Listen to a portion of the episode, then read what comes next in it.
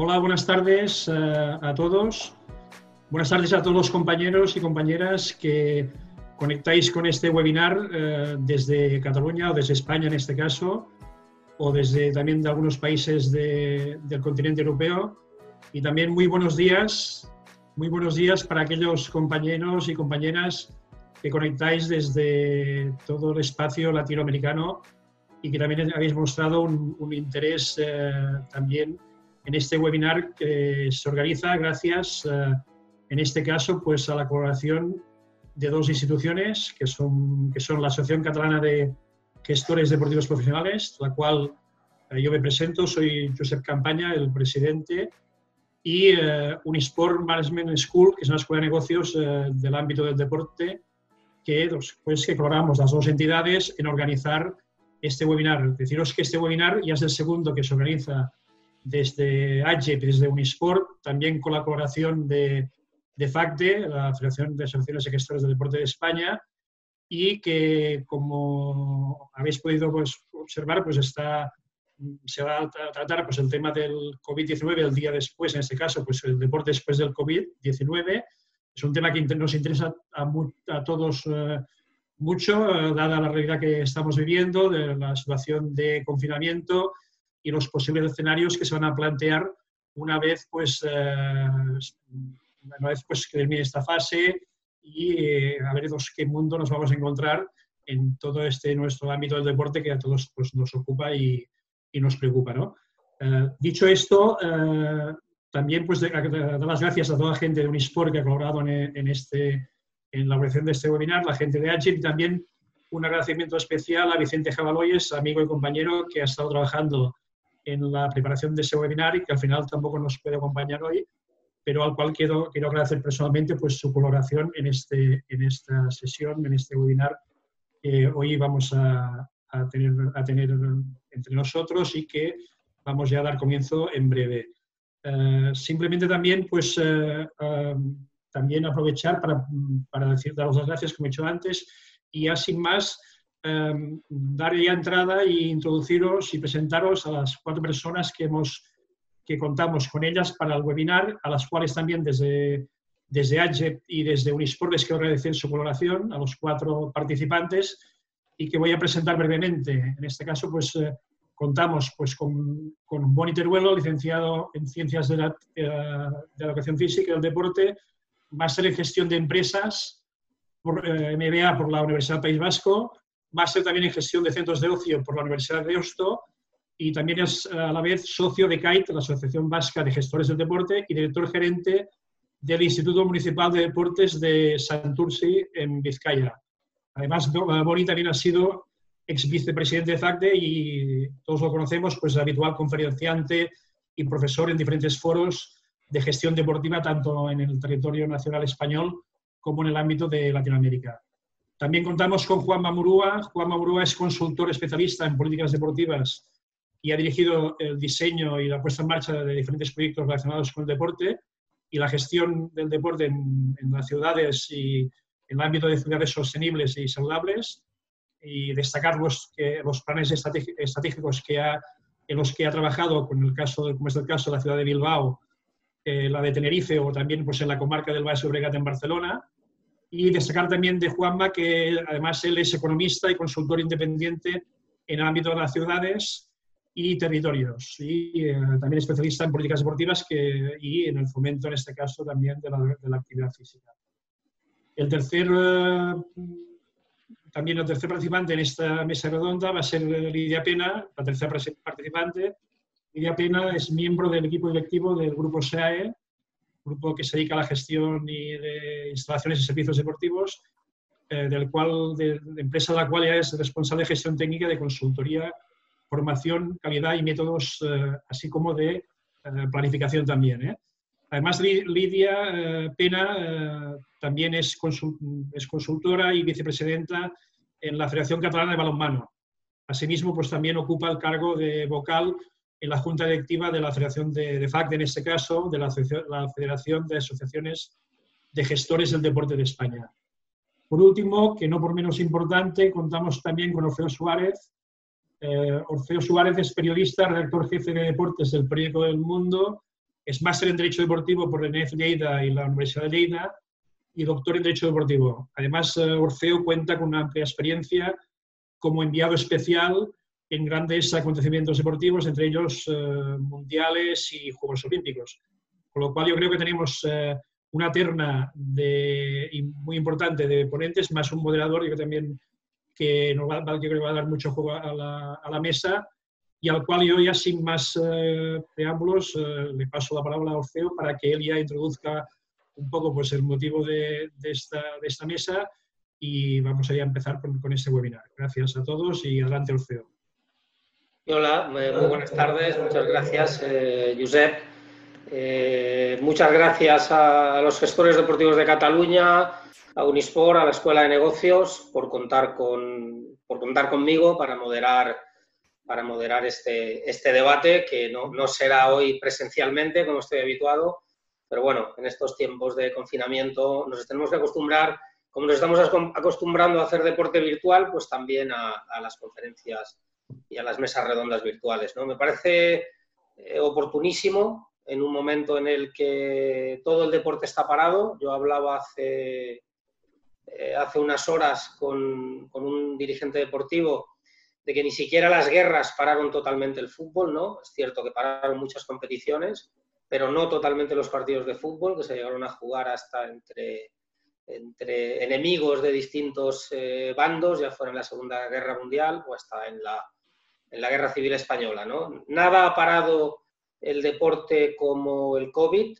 eh, y nos encontramos incluso ante, ante una controversia, ¿no? No hay nada que fortalezca tanto el sistema inmunológico como la práctica deportiva, casi nada, está comprobado científicamente, y a la vez, según nos dicen los científicos, mm, la proximidad, sobre todo en los deportes de equipo, la sudoración o los flujos que implican la, práctica deportiva, pues serían uno de los mayores eh, focos de contagios. Por lo tanto, es una actividad que por una parte tenemos que, volver a, realizar eh, porque está muy asociada a lo que tiene que ver con, la salud pública, ¿no? pero que a la vez es un elemento de mucho riesgo y que nos enfrentamos incluso a que cuando empecemos con la desescalada que está planificando el gobierno, pues tengamos que ver cómo lo hacemos en el deporte, porque seguramente vamos a tener que ir, que ir más despacio. ¿no? Eh, en este sentido, eh, es de esto de lo que, de lo que vamos a, hablar fundamentalmente en la mesa y, a partir de aquí yo lo que quiero es un poco, sobre todo, dar la palabra a los participantes, ¿no? Sobre todo, mmm, vamos a centrarnos en qué nuevo deporte nos vamos a encontrar después del COVID, ¿no? Va a ser un nuevo deporte, va a crecer el deporte online, cómo van a ser las instalaciones deportivas, qué pasa con todos esos trabajadores muchos de ellos autónomos en gimnasios, en centros deportivos que ahora no están trabajando, se van a quedar en el camino, van a tener ayuda. Estoy, yo creo que estoy, ¿vale? ¿Tú me ves? Sí, ahora te vemos, Boni, ahora te vemos. ¿Qué tipo de diseño eh, deportivo vamos a tener en el futuro? ¿Cómo va a ser eso en las instituciones públicas? ¿Cómo va a ser en el sector privado? Yo creo que, que, hay muchas cosas que, que interesan y de las que podemos debatir y yo sin más eh, preludio, sin más introducción, me gustaría dar paso a, a, los ponentes, ya se ha incorporado con nosotros eh, Boniteruelo, eh, para que ellos eh, nos hicieran una breve introducción de cómo ven ellos la situación, de cómo ven ellos cómo va a ser el deporte de cada uno desde, desde su ubicación, desde su especialidad, sobre todo desde su lugar, ¿no? Boniteruelo sobre todo muy, muy relacionado con el sector público por su trayectoria y, por él me gustaría que empezáramos, Boni. Eh, empezamos por ti, eh, introduce tu, propio parecer eh, y a partir de ahí continuaremos con el resto y dinamizaremos el debate. Bueno, pues buenas tardes. Pediros disculpas por esta emoción del directo que nos ha costado muchísimo conectarnos. dar las gracias a Pep especialmente y a Marc y, bueno, y en general a todos. Es un placer compartir con, con, con Lidia y con Juanma eh, y contigo, Orfeo, este, este panel. Y saludar a tantos, estoy sorprendidísimo con la cantidad, cantidad de participantes de todos los sitios, de muchos, de, muchísimos países americanos seguramente lo habéis dicho a lo mejor la introducción, pero como me la he perdido, eh, a los cuales aprovecho para saludar porque seguro que habrá eh, más que de uno y más de una conocidas por ahí. Bueno, eh, sin más historias, yo tengo muchas dudas, como todos vosotros y como todas vosotras. Tengo pocas, tenemos pocas certezas. Tengo la sensación de estar transitando por una niebla espesa que apenas vemos mm, eh, nada, escasamente eh, por delante de nuestra nariz. Pero bueno, quizás sea capaz de compartir alguna, alguna visión eh, con vosotros y poder debatirlas. yo creo que lo que se plantea en primer lugar, en primer término, es tratar de buscar un equilibrio en tres sentidos. Primero, un equilibrio eh, que garantice la seguridad, que garantice la salud de las personas, un equilibrio o un suficiente, una suficiente confianza en nuestros usuarios, en nuestros, en ciudadanos, en los ciudadanos para que vengan otra vez al encuentro con, con, otras personas. Esa confianza hay que ganarla, es el reto principal para mí. Y también otro reto es poner en marcha la economía. La economía macro y la economía micro de cada uno de los negocios que muchos de los que nos están oyendo eh, tendrán entre manos de, y de los cuales supongo que estarán eh, muy preocupados. Esto es un tema que yo creo que, se, que, hay que hacer en el, plazo corto. Esto es, digamos, el pensamiento táctico eh, que tenemos que, plantear ahora. Hay que hacer un mapa de procesos no tanto un plan como un mapa multidireccional para tratar de ver cómo podemos eh, buscar este triple equilibrio, porque si no, no seremos capaces de, arrancar. Eh, en un segundo momento, en un segundo momento, ya cuando se despeje esta niebla y tengamos una visión un poquito más amplia, yo creo que llegará el momento de, abordar un, un análisis, un razonamiento, un pensamiento más estratégico, más a medio y largo plazo, en el que habrá que diseñar, creo yo, un nuevo escenario. Habrá que diseñar un nuevo contrato con la ciudadanía, habrá que diseñar un nuevo contrato con nuestros clientes, en el cual sea un modelo de negocio nuevo. Tenemos que inventar, reinventar una propuesta de valor nueva, con características nuevas que no sabemos todavía cuáles son, eh, en la cual permita que los negocios funcionen y que los negocios eh, se desarrollan y, bueno, y ganen dinero los que tengan que ganarlo. Eh, pero eso todavía tardará un poco. me gustaría convenceros, yo el primero, que a veces me cuesta y me traiciona a mí mismo, de que el único camino que tenemos es el optimismo. Eh, no podemos caer en el derrotismo porque el, pesimismo, eh, lo he dicho ya en otras ocasiones, eh, yo creo que el pesimismo solo nos conduce bueno, al suicidio, aunque sea en sentido figurado. El, optimismo es el único camino. Y yo creo, estoy convencido que volveremos a una cierta normalidad. Volverán las gentes a nuestros centros volveremos a tener clases colectivas, volveremos a ver a niños y niñas jugando a baloncesto, a balonmano. No, no, me imagino una sociedad que, eso no lo pueda permitir. Porque si me permitiese el lujo de pensar que nuestro sector no va a poder funcionar así, no funcionaría nada. Se estaría repitiendo eh, la historia de los dinosaurios que, como sabéis, desaparecieron hace millones de años. Eh, y si no somos capaces de que los niños vayan a la escuela, de que las empresas eh, trabajen en cadena y produzcan, de que los transportes colectivos funcionen, de que la gente eh, venga por, 80, 85 millones de, turistas eh, al año a España, mm, no sé, si no funcionan los centros comerciales, no funcionan los centros deportivos, pues no sé. yo creo que volveremos a ver unos espacios culturales, unos espacios deportivos, unos espacios recreativos, unos espacios comerciales, unos espacios educativos, industriales, funcionando. Eh, es verdad que, la, que el impacto que ha causado ahora esto, para el sector público ya me refiero, o para el sector, no tanto para el sector de fines, porque tampoco para el público, me refiero sobre todo un poco al sector del mundo del gimnasio, el mundo del, centro deportivo, el mundo del fitness en general, incluidos los, los, espacios acuáticos. Es verdad que hemos multiplicado la facturación por cero de la noche a la mañana. Cuando teníamos el mes histórico, febrero, había sido un mes extraordinario en términos comparativos, con un crecimiento de más del 7% respecto a febrero del 2019. Es verdad que nos dicen que el 54%, casi la mitad de la gente, dice que, que va a volver antes del verano si se abriera, pero también el otro nos dice que no volvería antes del verano. Y solo el 12% de los que, esos que no volverían dicen que volverían después. Estamos hablando de que tres de cada cuatro personas dicen que de momento no volverían.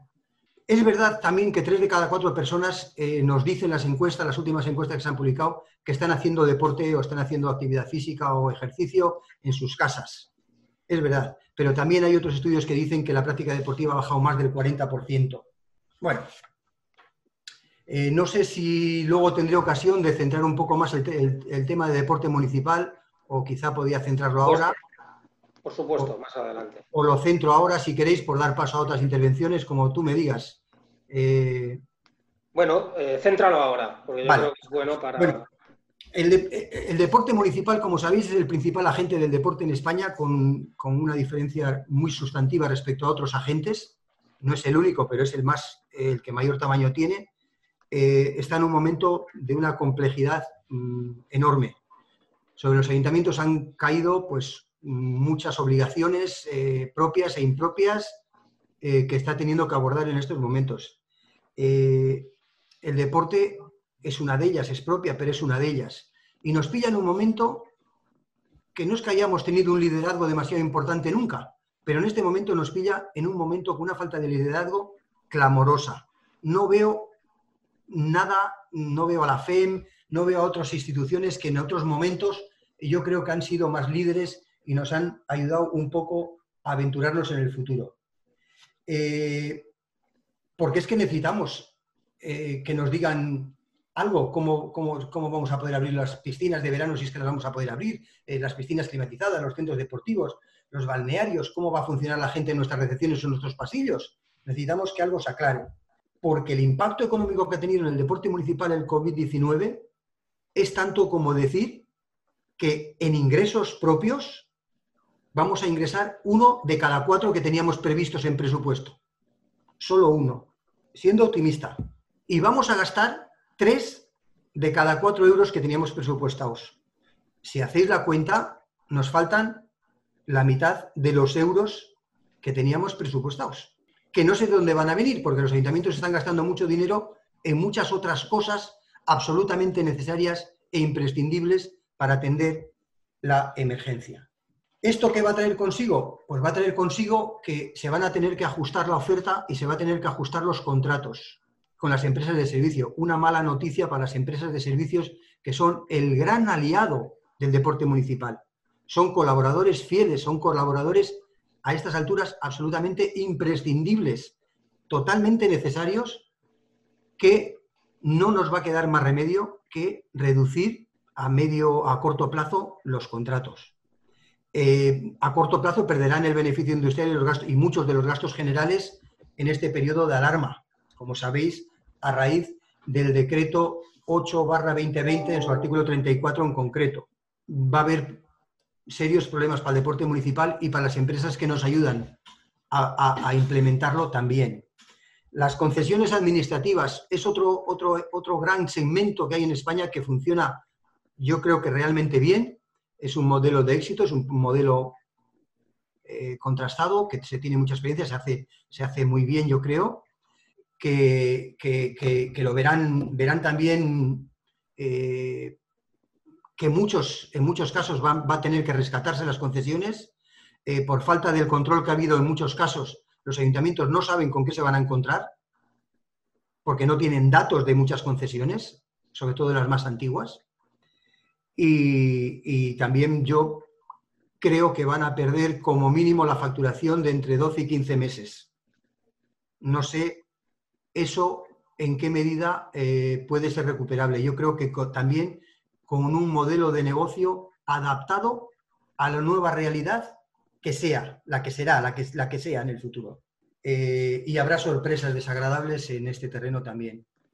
Eh, los gimnasios privados, que por privados también son deporte municipal, porque están en los municipios y sobre los cuales el municipio tiene también eh, una responsabilidad, los más débiles van a... acabo, acabo, de leer algo, un informe por ahí, que habla de que el 30% mm, van a, están cerrados y no van a volver a abrir, y algunos de los que abran no aguantarán los tres primeros o cuatro primeros meses. Las empresas que nos ayudan también a desarrollar proyectos, empresas de consultoría, aquí hay consultores, empresas de arquitectura deportiva, empresas de construcción, de, formación, eh, de, empresas de marketing, empresas de, estudios sociológicos, eh, tendrán una temporada también de auténtica penuria porque los ayuntamientos no van a estar eh, en la mayoría de los casos o mayoritariamente, aunque lo consideremos necesario, para gastar eh, recursos en esto, en esto. Algunas empresas verán oportunidades porque quizá eh, en, este, en estos cambios tan radicales muchas, muchas entidades deportivas necesitemos la ayuda de expertos externos para que nos ayuden a, implementar eh, nuevos programas o nuevos proyectos. O, me quedaría por comentar el tercer sector, lo que llama pues, Eduardo Blanco y otras muchas personas el tercer sector, que son los clubes deportivos, y me voy a referir fundamentalmente a los de base, pues también este año, esta temporada casi la podíamos dar por fallida, mm, con el resultado deportivo que sea. Y en el ámbito económico, eh, yo creo que las administraciones públicas le van a retirar como mínimo la mitad de la aportación municipal, de la subvención municipal, entre otras cosas porque no la, están gastando y como la tienen que justificar, no la tendrían que reintegrar. Con lo cual, eh, también tendrán que, que hacer un reajuste para, para, para, buscar un acomodo en la nueva, en la nueva realidad. Y bueno, mm, me voy a reservar. Vale, la, siguiente, creo que he sido demasiado largo incluso. No, no, pero bueno, a mí me parecía, sobre todo por tu perfil y por tu experiencia, que en lo que se refiere al, deporte municipal, ya sea en gestión directa o gestión indirecta, como tú mismo te has referido, de las empresas eh, concesionarias de servicios en este caso, de los ayuntamientos, bueno, me parecía muy interesante porque creo que hay una gran población que trabaja en ese sector y sobre todo una gran población que somos usuarios de ese sector y que queremos saber eh, cómo eso va a ser. Eh, bueno, Boni ha dado cifras terroríficas, ¿no? Pérdida del 50% de, de, los ingresos eh, por, la explotación deportiva en los, municipios, ¿no? Y luego ha hablado de otra que a mí me parece tremenda por lo que supone desestructurar parte del tejido social deportivo, que es esa pérdida del 30% de la microeconomía del deporte, ¿no? Los gimnasios de barrio que todos hemos conocido, todos esos lugares a donde hemos ido y que, que no, solo eran, no solo son centros mm, de práctica deportiva, sino también centros donde, donde interaccionamos como ciudadanos. ¿no? El deporte no deja de ser una interacción como ciudadanos. Cuando has dicho al final, Boni, eso de, probablemente necesitaremos ayudas de empresas ¿no? o de otros que nos ayuden a definir estrategias. Yo creo que hay algo mm, que, las personas que trabajáis en el sector y, que ahí hemos de ayudar también los medios de comunicación, hemos de dejar claro que, el deporte es un bien público asociado a la salud pública y que no podemos desinvertir en ello. Eh, porque a la larga nos creará más gasto en el sector sanitario incluso. ¿no?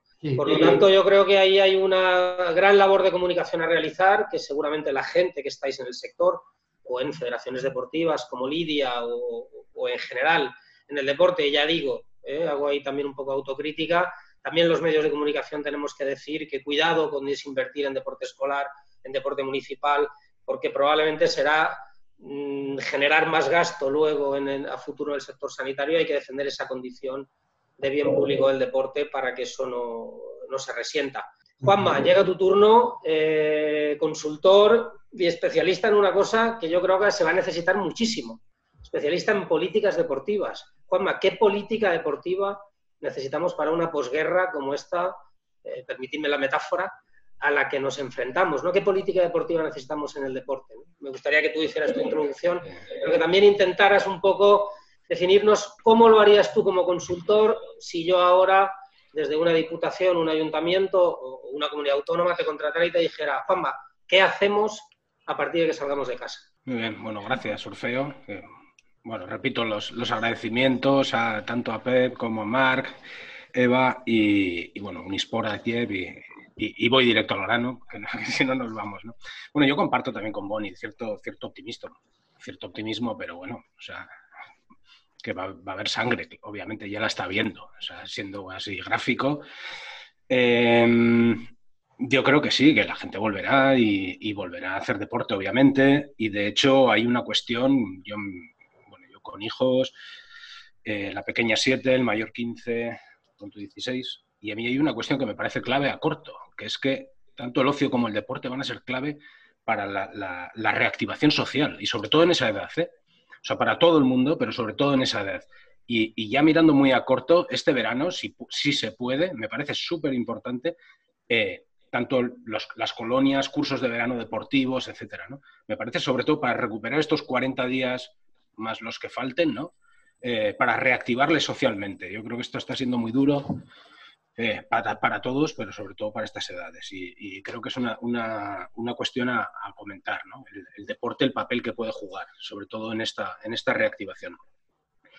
Por otro lado, bueno, un poco eh, me comentabas, ¿no? Me preguntabas cómo, cómo, plantearía las políticas. Bueno, hoy la verdad es que ya, hemos, hemos, vuelto a hablar y la semana pasada, la semana pasada estaba un poco pesimista porque decía, ostras, es que cuidado porque estamos tomando decisiones decisiones importantes que pueden tener consecuencias a medio y largo plazo. Y ya sé que, necesitamos decisiones a corto, pero también necesitamos, eh, todo el mundo no puede pensar, obviamente, hay gente que tiene que ejecutar, pero, pero necesitamos también pensar un poco a dónde nos llevan estas, estas soluciones, ¿no? estas soluciones que podamos tomar. Hay algunas que son muy operativas, muy ejecutivas, o sea, hay una cuestión de desinfecciones, hay unas cuestiones muy, muy técnicas que, bueno, tampoco nos llevan a, grandes dilemas. Pero, por ejemplo, hoy comentaba, ¿no? O sea, hay, soluciones, casi, todas las, casi todos los problemas, y los políticos más, tienen, tienen más de una solución. Y en este caso, eh, yo creo que si me pidiesen, y, bueno, es el caso, ¿eh? que, ya nos hemos puesto a trabajar con varias instituciones en este sentido. Es decir, bueno, eh, ahí tenemos una, tenemos una situación excepcional, tenemos que hacer una reactivación del deporte, tenemos que, obviamente, eh, tienen gente preparando todo esto, todas estas cuestiones ya muy técnicas, protocolos, eh, pero claro, además de esos protocolos también vienen, vienen consecuencias. ¿no? Estoy pensando, por ejemplo, en un cliente que estamos ya trabajando, claro, que me dice, a ver, vamos a tener que, limitar aforos. la limitación de aforos va a suponer eh, que yo voy a tener que poder hacer reserva. Claro, no puede venir la gente y, o, igual sí, pero por ejemplo este está pensando, bueno, que yo puedo hacer una reserva, voy a ir a las 7 y de forma que pueda reservar sitio. ¿no? Claro, eso me supone cambiar el, software en este caso, porque él no podía hacer reservas pues para ir a, para hacer para entrar a la, sala de fitness, a la sala de musculación. Le supone una serie de, cambios en los que ya se está planteando, bueno, voy a necesitar cambiar completamente el software. Y ya sé que la gestión bombero, que hemos hablado alguna vez, Lidia, esta, gestión bombero eh, es necesaria y tenemos que salir, ¿no?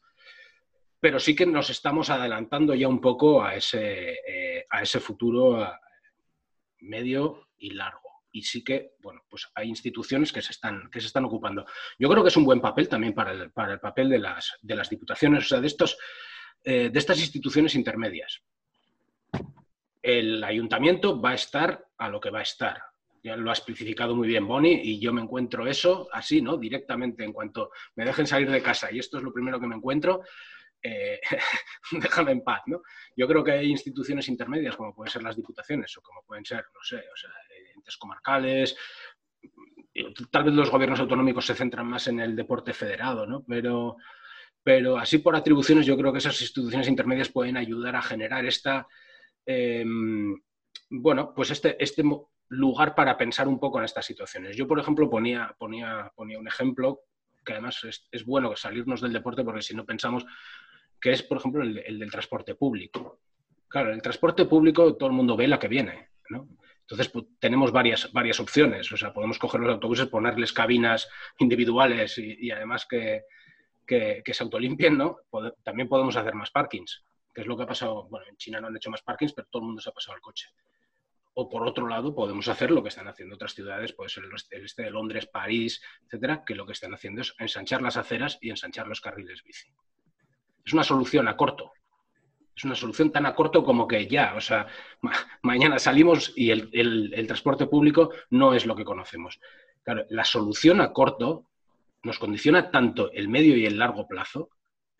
Claro, es que esta, esta, esta, bueno, yo también por mi, por mi, por mi formación y tal, que vengo más de la ciudad, eh, pues, pues estoy siguiendo también esa línea de trabajo, ¿no? Pero, pero es que en el deporte también nos va a pasar.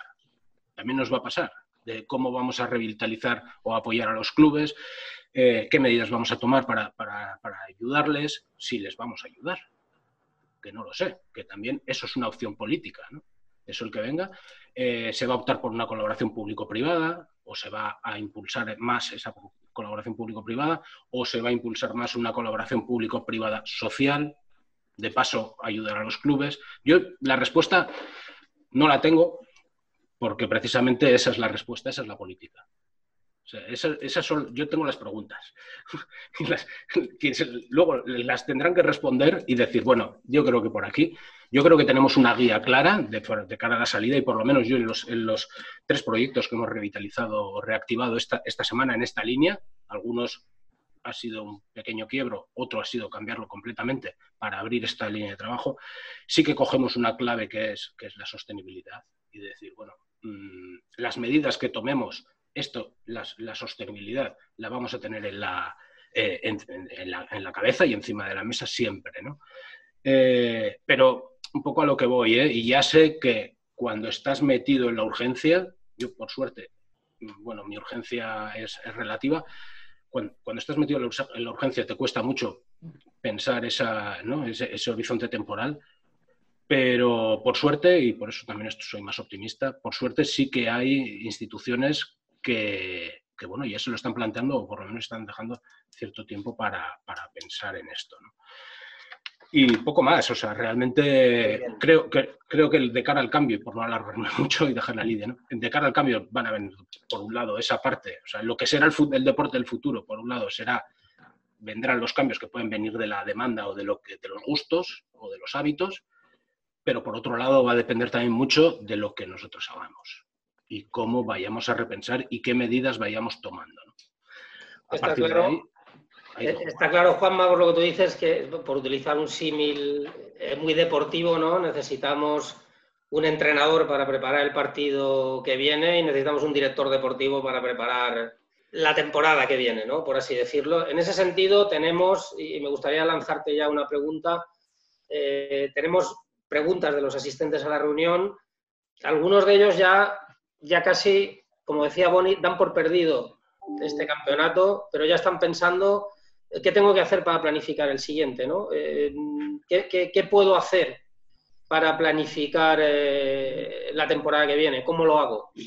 Desde el punto de vista del negocio. A mí me dices... Juanma, sí, sí, Juanma, sí, sí, Vale, nosotros, nosotros que bueno, que también, también igual es un poco personal en nuestras formas de trabajo, nosotros normalmente lo que pasa es que me estás hablando de algún operador privado. Sí, te estoy hablando de. están pensando en, operadores privados. Vale, bueno, yo de, operadores privados tampoco tengo, tengo muy claro, ¿no? Eh, nosotros, por ejemplo, sí que, sí que estamos trabajando en esta, en esta línea de formas muy, en forma muy colaborativa, muy colaborativa entre agentes. Todos los proyectos los que estamos eh, reordenando o reactivando eh, se están basando en esto, porque es que hay muchas veces que hablamos de colaboración, ¿no? y, la colaboración muchas veces se queda en, te pregunto y, ya tomo nota. No, bueno, estamos intentando desarrollar un poquito una colaboración un poco más estrecha. ¿no? Eh, en cuanto a lo privado, para mí es un mundo de incertidumbre. O sea, no sé, no sé cómo, cómo, cómo pensarlo. Sí que creo que necesitamos organizaciones eh, muy ágiles, cada vez más. Lo veníamos demandando y lo veníamos viendo, ¿no? O sea, organizaciones líquidas, como me decían el otro día, que, sean capaces de, adaptarse a, todos estos cambios. Obviamente hay cambios, a este no te adaptas, a este, pues, pues, pues eso, si sobrevives vas bien, pero... Eh, pero sí que de cara a pensar en el, en el futuro, yo creo que además, de hecho, es un, proceso de reflexión desde la economía también, ¿eh? de cómo debemos, qué tipo de empresas se deben, se deben impulsar. Creo que Italia ya ha empezado en este debate, Italia ya está, ya ha montado un grupo de reflexión en cuanto a cómo tiene que ser todo el modelo, no solo deportivo, ¿eh? Eh, modelo empresarial, modelo, modelo económico en general, y ya están pensando en ello. Por eso decía que hay gente que, igual también hace falta gente que, pueda estar, eh, que se le permita ¿no? estar mirando un poquito más, más a largo. Y, poco más, o sea, realmente a corto, o sea, de operador privado tampoco le puedo decir mucho, ¿eh? sobre todo esa, esa, agilidad. Adaptarse, como tú has dicho, ¿no? Un poco la, la, teoría de Darwin, ¿no? Adaptarnos a lo que, al escenario que, al escenario que tengamos a corto plazo para pensar cuál será a largo plazo. Lidia, tú eres, eso es una respuesta difícil hoy de dar. Lidia, tú eres eh, consultora como, como Juanma, pero además vicepresidenta de, una federación catalana, en concreto la de balonmano, un deporte de los no considerados profesionales por la ley del deporte todavía. Esperemos que ese nuevo borrador o esa nueva ley que está en marcha ya definitivamente acabe con, esos anacronismos, ¿no? Eh, pero a mí me interesaba mucho, por, sobre todo por tu perfil, ¿no? Y, y por algunas preguntas que ya nos están llegando al chat, digamos, un perfil, yo entiendo que complementario al de, al de Boni y Juanma. ¿Cuándo van a poder, es decir, qué estáis pensando para la reincorporación? De momento se está hablando de reincorporación a los entrenamientos de, toda esa parte eh, que de alguna manera sostiene un poco parte de la industria del deporte, ¿no? Como es el fútbol profesional. No se está hablando todavía del resto de deportes. Pero imagino que en las federaciones estáis pensando ya y estáis hablando de protocolos. ¿Cómo pueden volver, por ejemplo, las categorías inferiores? Eh, las federaciones autonómicas, los clubes, ¿qué estáis pensando de cómo pueden volver a los entrenamientos? Al margen de tu introducción, te, dejo ya esta pregunta lanzada. Bueno, yo soy de las que voy a sufrir como empresa privada, ¿eh, Juanma? O sea, que puedo dar una visión de cómo estamos sufriendo como empresa privada en instalaciones deportivas. Soy, gracias, Boni, por el por el cariño que nos has echado como empresas que acompañamos a los ayuntamientos en esa parte de, prestación de servicios y la parte de gestión, de, gestión integral o de, gestión directa, que también tenemos esa situación. Al, estar en la Federación Catalana, en lo que es en el balonmano, van muy ligados lo que es el deporte, las instalaciones deportivas, el uso, cuándo arrancan las instalaciones, de qué manera, eh, cómo se gestionarán, si tendremos dinero, si no tendremos dinero. Lo que yo tiraría un, recogería lo que ha dicho Boni. Esto se va a tener, se va a arreglar y se va a arreglar en un año y medio, 18 meses, donde probablemente cuando salga la vacuna, igual que han salido otras pandemias, esto quedará resuelto. O sea, eh, hay una situación de, impasse, que es la situación de año, año y medio que pasará, y que la situación quedará eh, tocada, porque va, a quedar muy tocada económicamente, pero volveremos a resurgir, ¿vale? Como todas las veces que hemos tenido problemas graves, se volverá a resurgir. Yo en eso soy muy optimista. La situación actual de las competiciones, eh, desde el día 14 que se dijo que se declaraba la pandemia y la situación ya, el descontrol, entre comitas, que tenían de cómo se propagaba, bueno, a partir de los ERTES o ERTOS que ya se propagaron y ya se hicieron, porque ya se veía, en la Federación Catalana se paró, separaron las actividades y todo lo que ha ido pasando a posteriori es un tema de paciencia. Está claro que las competiciones, lo que es a día de hoy, no van a poder ser, yo creo que no se va a poder acabar ninguna.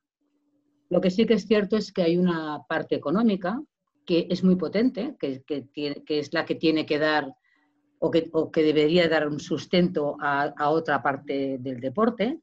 Pero sobre todo, eh, el otro día, creo que hace poco tiempo se habló de esos miles de artículos que van saliendo, que era la estabilidad social que da el que el deporte de alta competición o el deporte profesional esté ya empezando a hacer, a hacer deporte. ¿Por qué? Porque todo el deporte de abajo, eh, los runners, eh, cualquier persona que va a hacer una actividad, al final hay mucha gente que tiene un referente que es un, deportista de élite. Y los deportistas de élite, que son los que son, ¿eh? están dando la salida a lo que es el deporte de base quieren hacer lo mismo que hacen los deportistas de élite. Pero es que además, si, los deportistas de élite, sean del deporte que sea, que se está hablando del fútbol, que es el que mueve más masas, no estoy de acuerdo en el fútbol, me gusta más el balón, pero bueno, Ahí lo dejo. Pero eh, en el momento en que la reactivación del deporte profesional se reactive, va a quedar mucho más fácil que todo el deporte que viene en escalada hacia abajo, hacia el deporte de base, arranque. Entonces, que ahora Juanma decía, es que en verano que se hagan campamentos y, y, campus y, y todas esas escuelas y todo esto, está muy bien, si están diciendo que en julio habrán. Nosotros hay instalaciones deportivas que estamos, estamos preparando las inscripciones para el mes de julio para los campus porque han dicho que se tienen que hacer campus. Eh, yo no sé qué diferenciar entre meter 300 o 400 niños en diferentes espacios, desde 5 a 12, 14 años, que es esas edades, a poder o no hacer un entrenamiento, porque no lo veo. Entonces, creo que hay demasiadas, creo que todavía hay demasiadas incógnitas al respecto.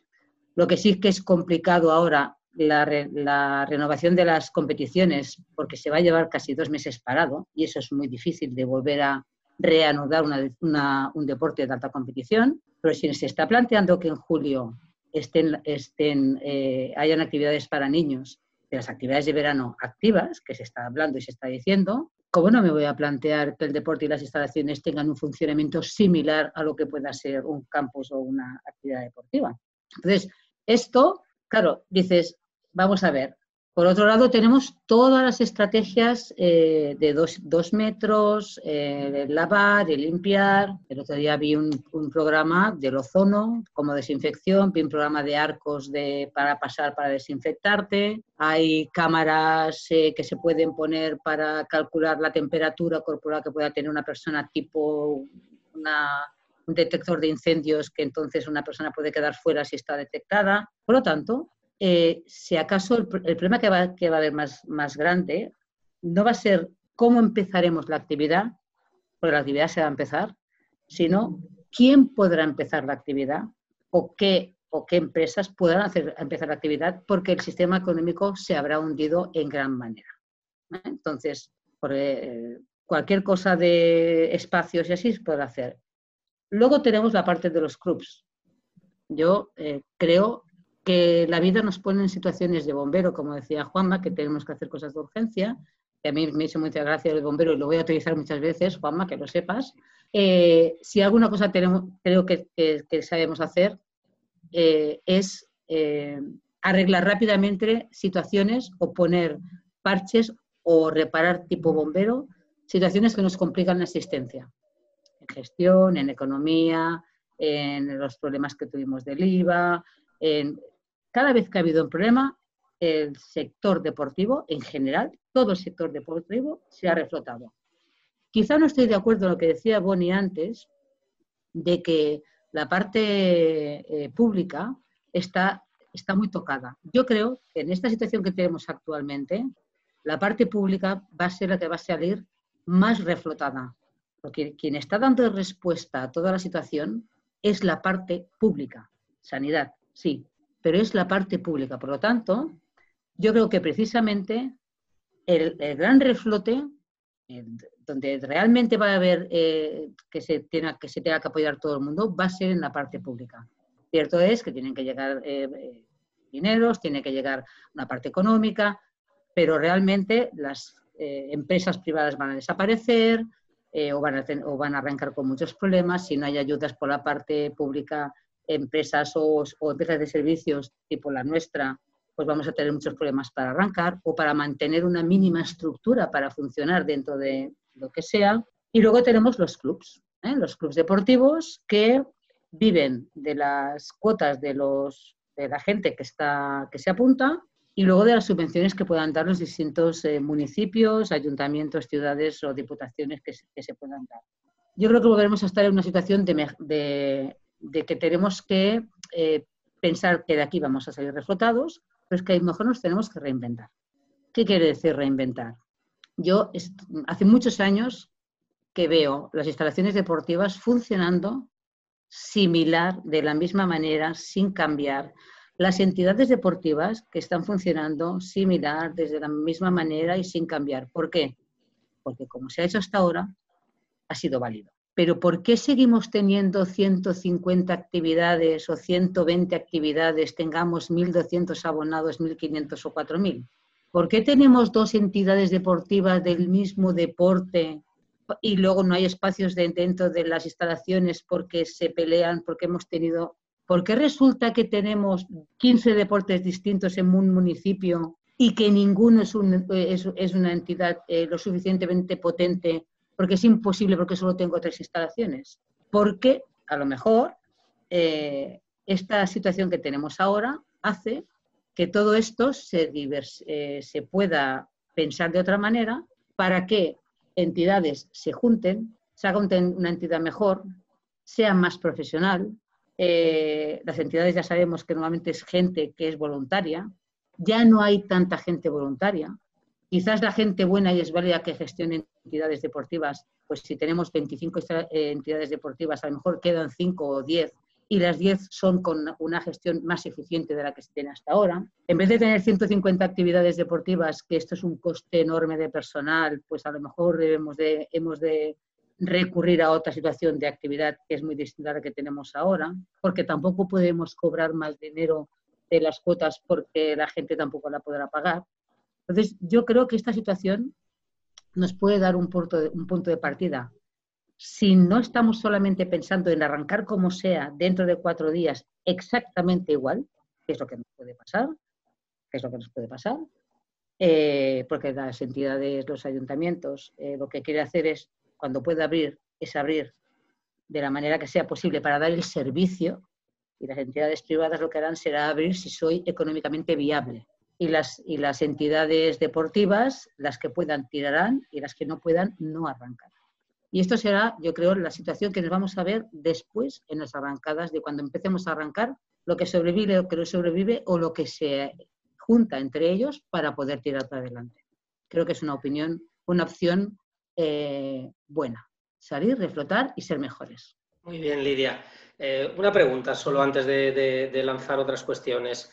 Eh, has hablado de, la importancia simbólica y de arrastre que tiene el deporte de élite, ¿no? que sería importante que arrancara. Hemos visto a, políticos en Alemania que autorizaron los entrenamientos en la Bundesliga, digamos, antes que en ningún otro deporte, para, porque entendían que eso también podía dinamizar y podía ser un, síntoma de normalidad. Aquí tengo una pregunta de periodista. Hay mucha controversia sobre si se tiene que hacer test a los jugadores de fútbol masivamente, mientras hay escasez de test. Es decir, los test tendrían que acabar siendo una norma en el deporte de élite en general, incluso cuando volviera al balonmano, o, o, no si no los podemos hacer en juveniles. Es decir, eh, ¿dónde, ¿dónde, ponemos ahí la frontera? Mira, yo creo que el fútbol eh, arrastra muchísimos millones, muchísimos, y quizás sería la oportunidad ahora que en vez de decir algún deportista que me ha gustado, ¿eh?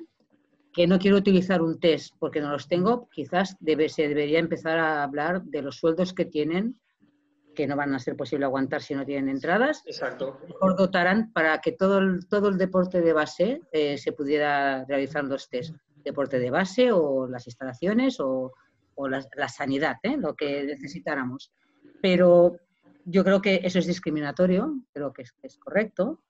Pero insisto, eh, viéndolo desde una perspectiva de, salida hacia adelante. Estratégica, sí, Estratégica, creo que esta, esta opción es la que os comentaba al inicio. ¿eh? Es si se normaliza que algún deporte, el deporte más visto, el deporte, que, deporte que tiene más marca, que es el Barça, que es el Madrid y que son los, los, los, los campeonatos que juegan y las finales y todo eso, si todo eso se normaliza, significa que la transmisión que se está dando a la población es tranquilos, esto se ha normalizado.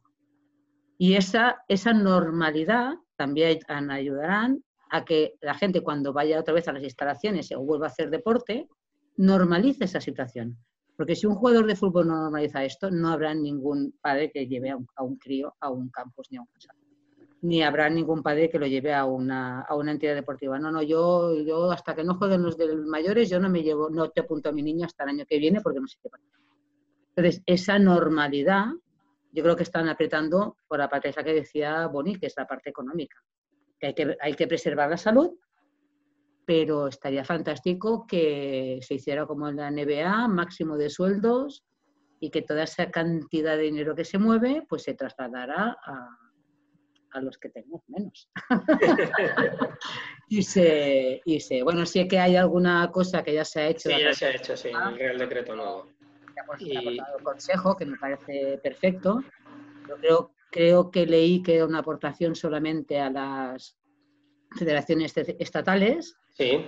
estaría bien que hubiera una transmisión a Para las autonómicas, claro. bueno, es de suponer, es de suponer que esa, que esa transmisión eh, se producirá. Eh, muchas gracias, Lidia.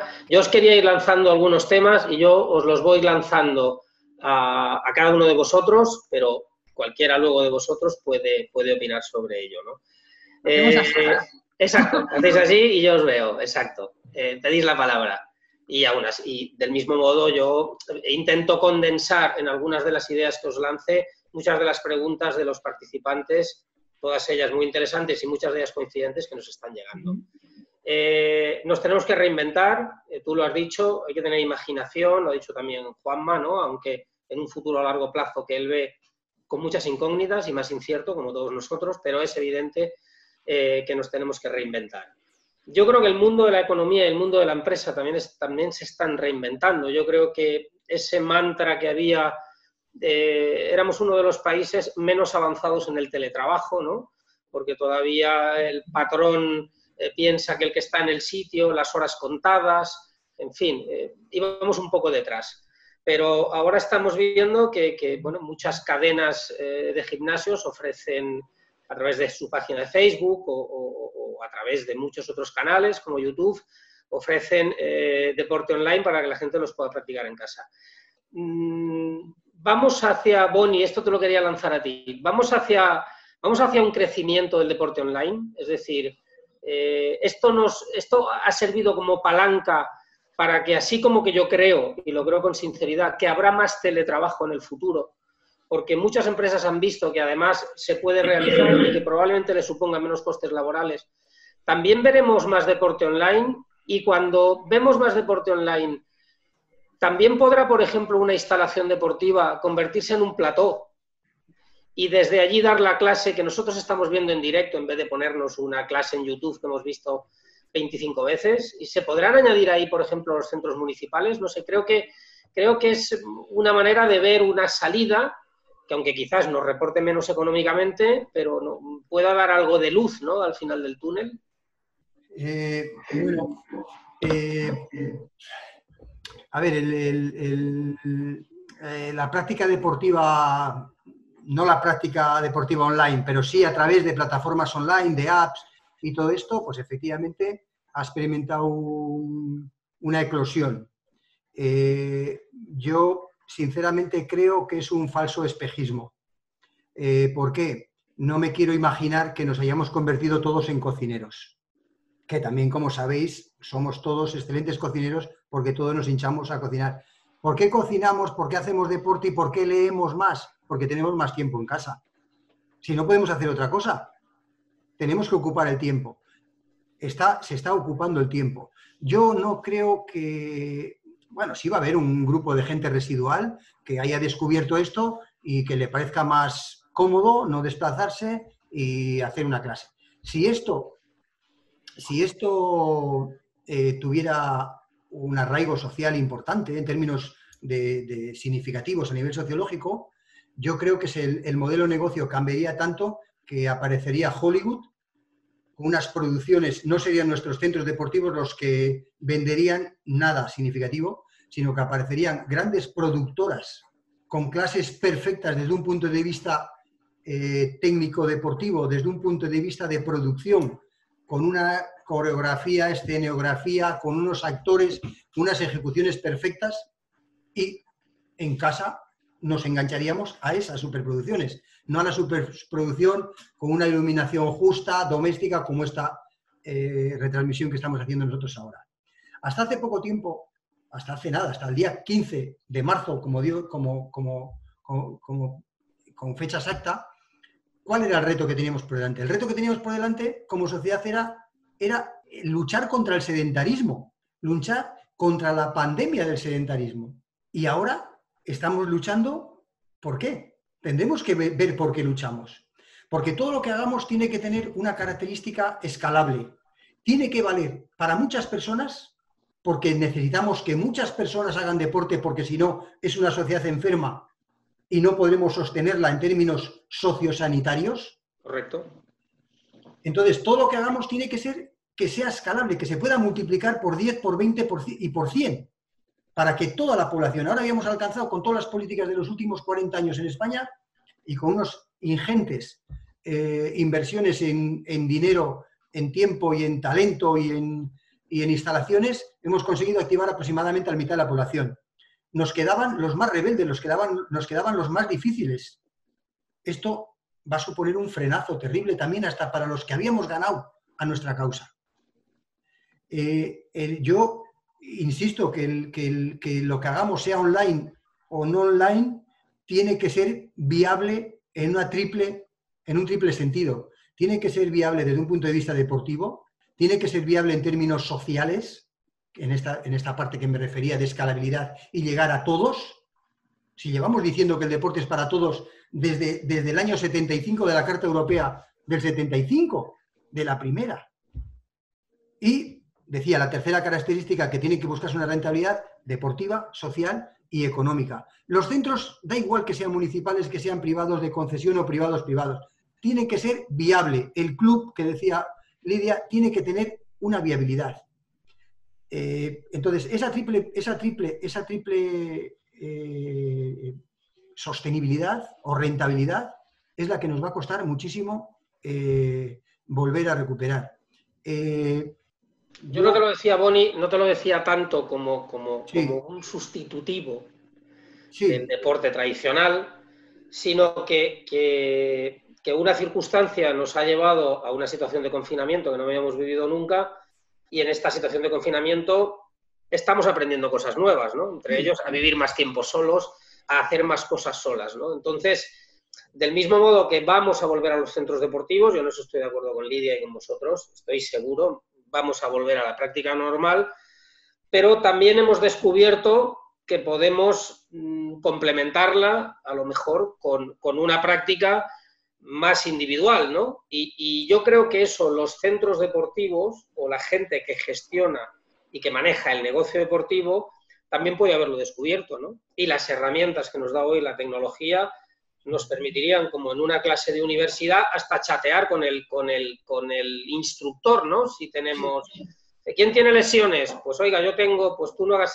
Quiero decir que es más difícil, pero, pero mi pregunta no era, ¿esto va a sustituir? No, sino, ¿va a aparecer una nueva línea de negocio, por ejemplo? ¿O puede aparecer una nueva línea de negocio gracias a esto relacionado con eso? Sí, a ver, eh, yo creo que, yo creo que, yo creo que eso crecerá, pero, pero seguirá siendo complementario.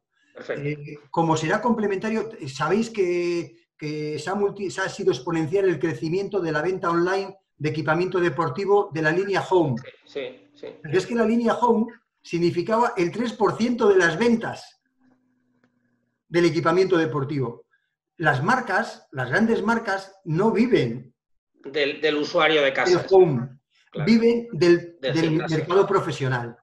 Y ese mercado profesional es que, se ha multiplicado por cero. Es verdad que el 3% ha subido y, ha multiplicado por 3 o por 4 sus ventas. El online también ha crecido. Antes, y en otros casos, ha salido todo el fenómeno del deporte outdoor. Claro que va a crecer. Estaba creciendo, va a crecer, pero también será complementario. No alcanzará eh, las cifras eh, eh, las cifras que sustituyan aquel que está en los centros deportivos, en clases colectivas, en salas fitness de mil metros, que van, hay miles de personas, en centros deportivos que tienen 10.000 socios, en salas fitness con 100 bicis. ¿Eso quién lo sustituye?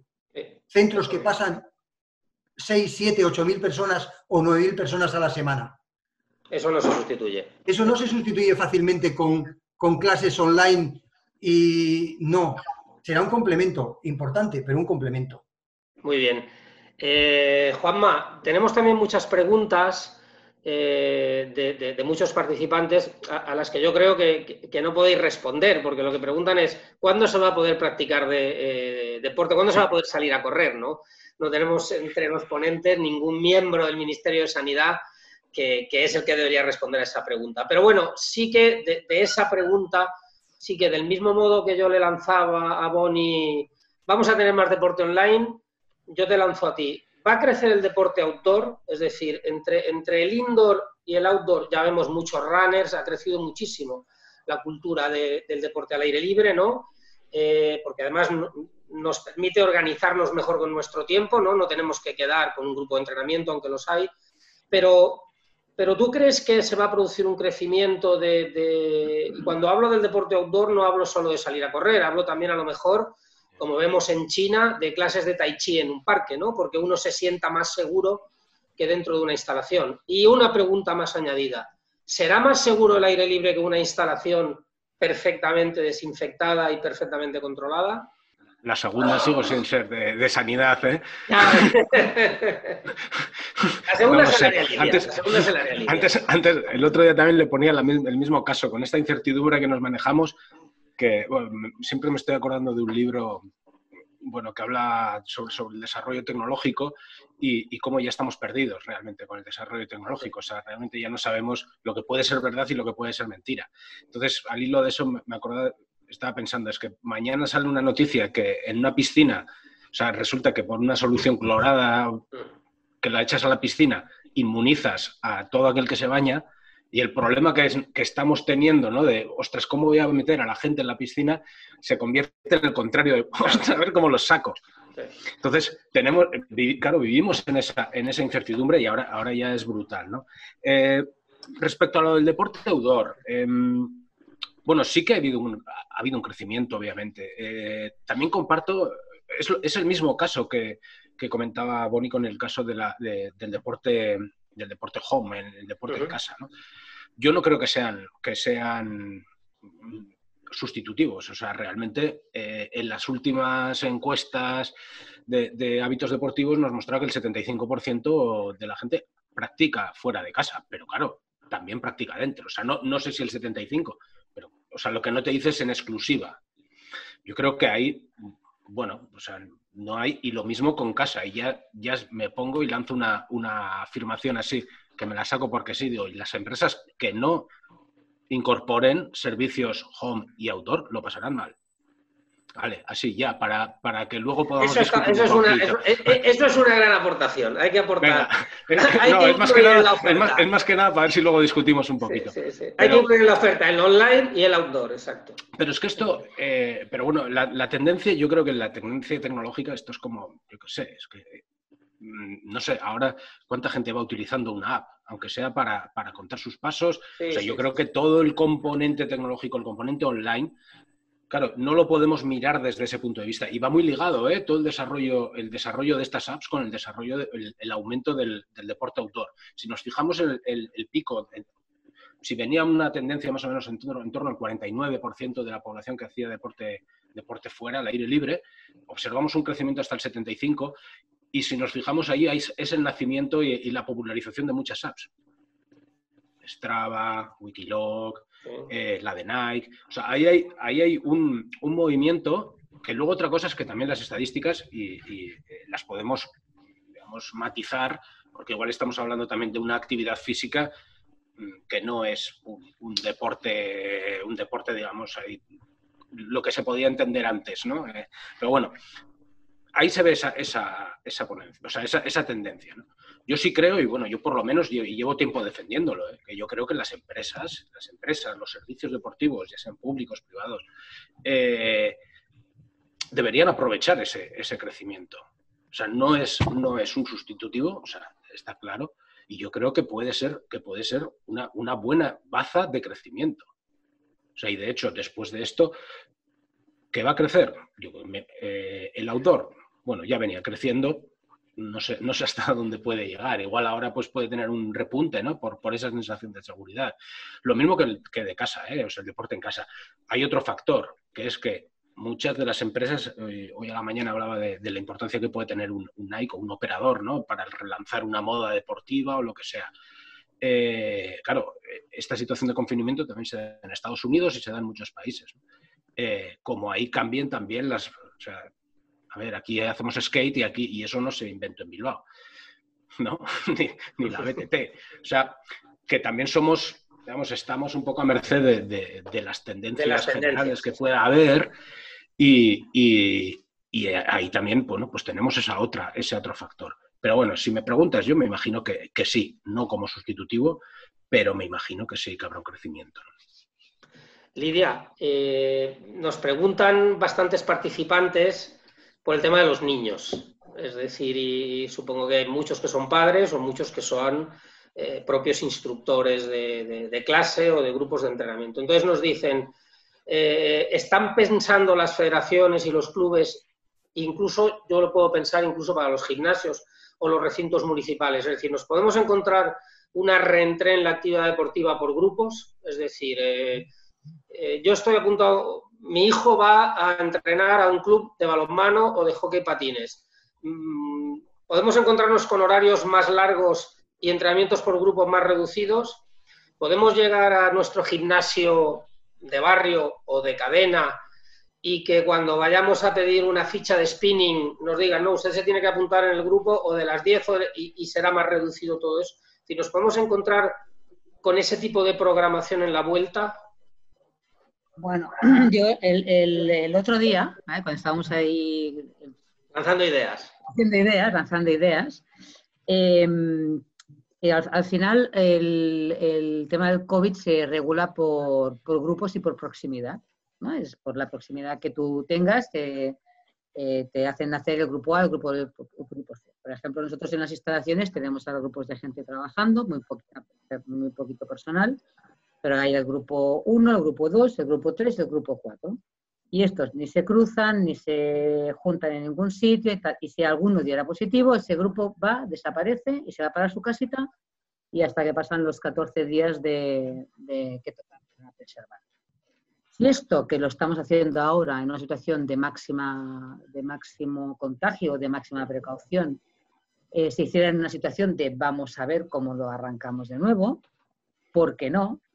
Se podría pensar que un grupo de entrenamiento de un grupo de niños de 10, 12, 15 niños o un grupo de clase de una instalación deportiva, ¿eh? que volveríamos a la situación de antes, ¿eh? de me apunto al grupo y pongo el mantenimiento para que la gente vea lo antiguo que es ya, porque ahora sería el body pump, ¿eh? el, ciclo, el stick track split, el cualquier nombre que nos inventemos, cualquiera.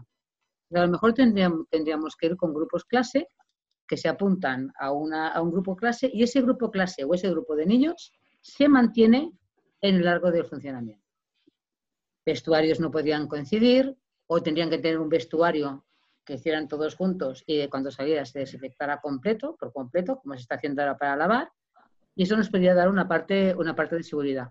Pero ahí estaríamos en el cambio absoluto de, de lo que serían las, los, los centros deportivos. El funcionamiento, como tenemos ahora estructurado, que es cada uno va donde quiere, en el momento que quiere y en el sitio que quiere. Y la otra cosa es las entidades deportivas que tienen normalmente su horario y su zona de, entrenamiento y su grupo. Pues a lo mejor haciendo un test de principio podría ser una forma de, de regularizarlo. Pero es que a mí la gran duda que se me genera es cómo arrancarán las escuelas esa es la gran duda que se me genera, porque como arranquen las escuelas, será un sinónimo de cómo pueden arrancar el deporte. Bueno, lo que ocurre, lo que ocurre es que el deporte tiene, sobre todo los deportes que, implican interactuación, estoy poniéndome en el caso de los deportes de equipo, porque a lo mejor una clase de, de, fitness, pues la podemos hacer a tres metros, ¿no? Pero los deportes de equipo que implican no solo contactos, sino, sino, sino asociación permanente, ¿no? Pienso en la relación defensa-ataque entre un equipo y otro. Claro, esto implica una proximidad mucho mayor a la que puedes tener en una escuela, ¿no? Por eso decía yo que el día que, el día que volvamos a ver estos entrenamientos de nuestros hijos, será verdaderamente el día que la normalidad se haya recuperado, ¿no? Porque eso parece el final. Antes hablabais del, del outdoor y el indoor. Sí, sí. ¿vale? El outdoor, como hay una persona corriendo, la estela que deja de dos metros nada, ¿eh? Ya, ya, sé que es mayor, sí. La estela que deja es mucho mayor. Pero es que como se apoye en un banco o en un árbol o sude y lo deje en el suelo y por allí pase no sé quién, o sea que a lo mejor se prohíbe correr fuera. porque igual no se puede desinfectar como se puede desinfectar una instalación deportiva. Si una instalación deportiva es una caja.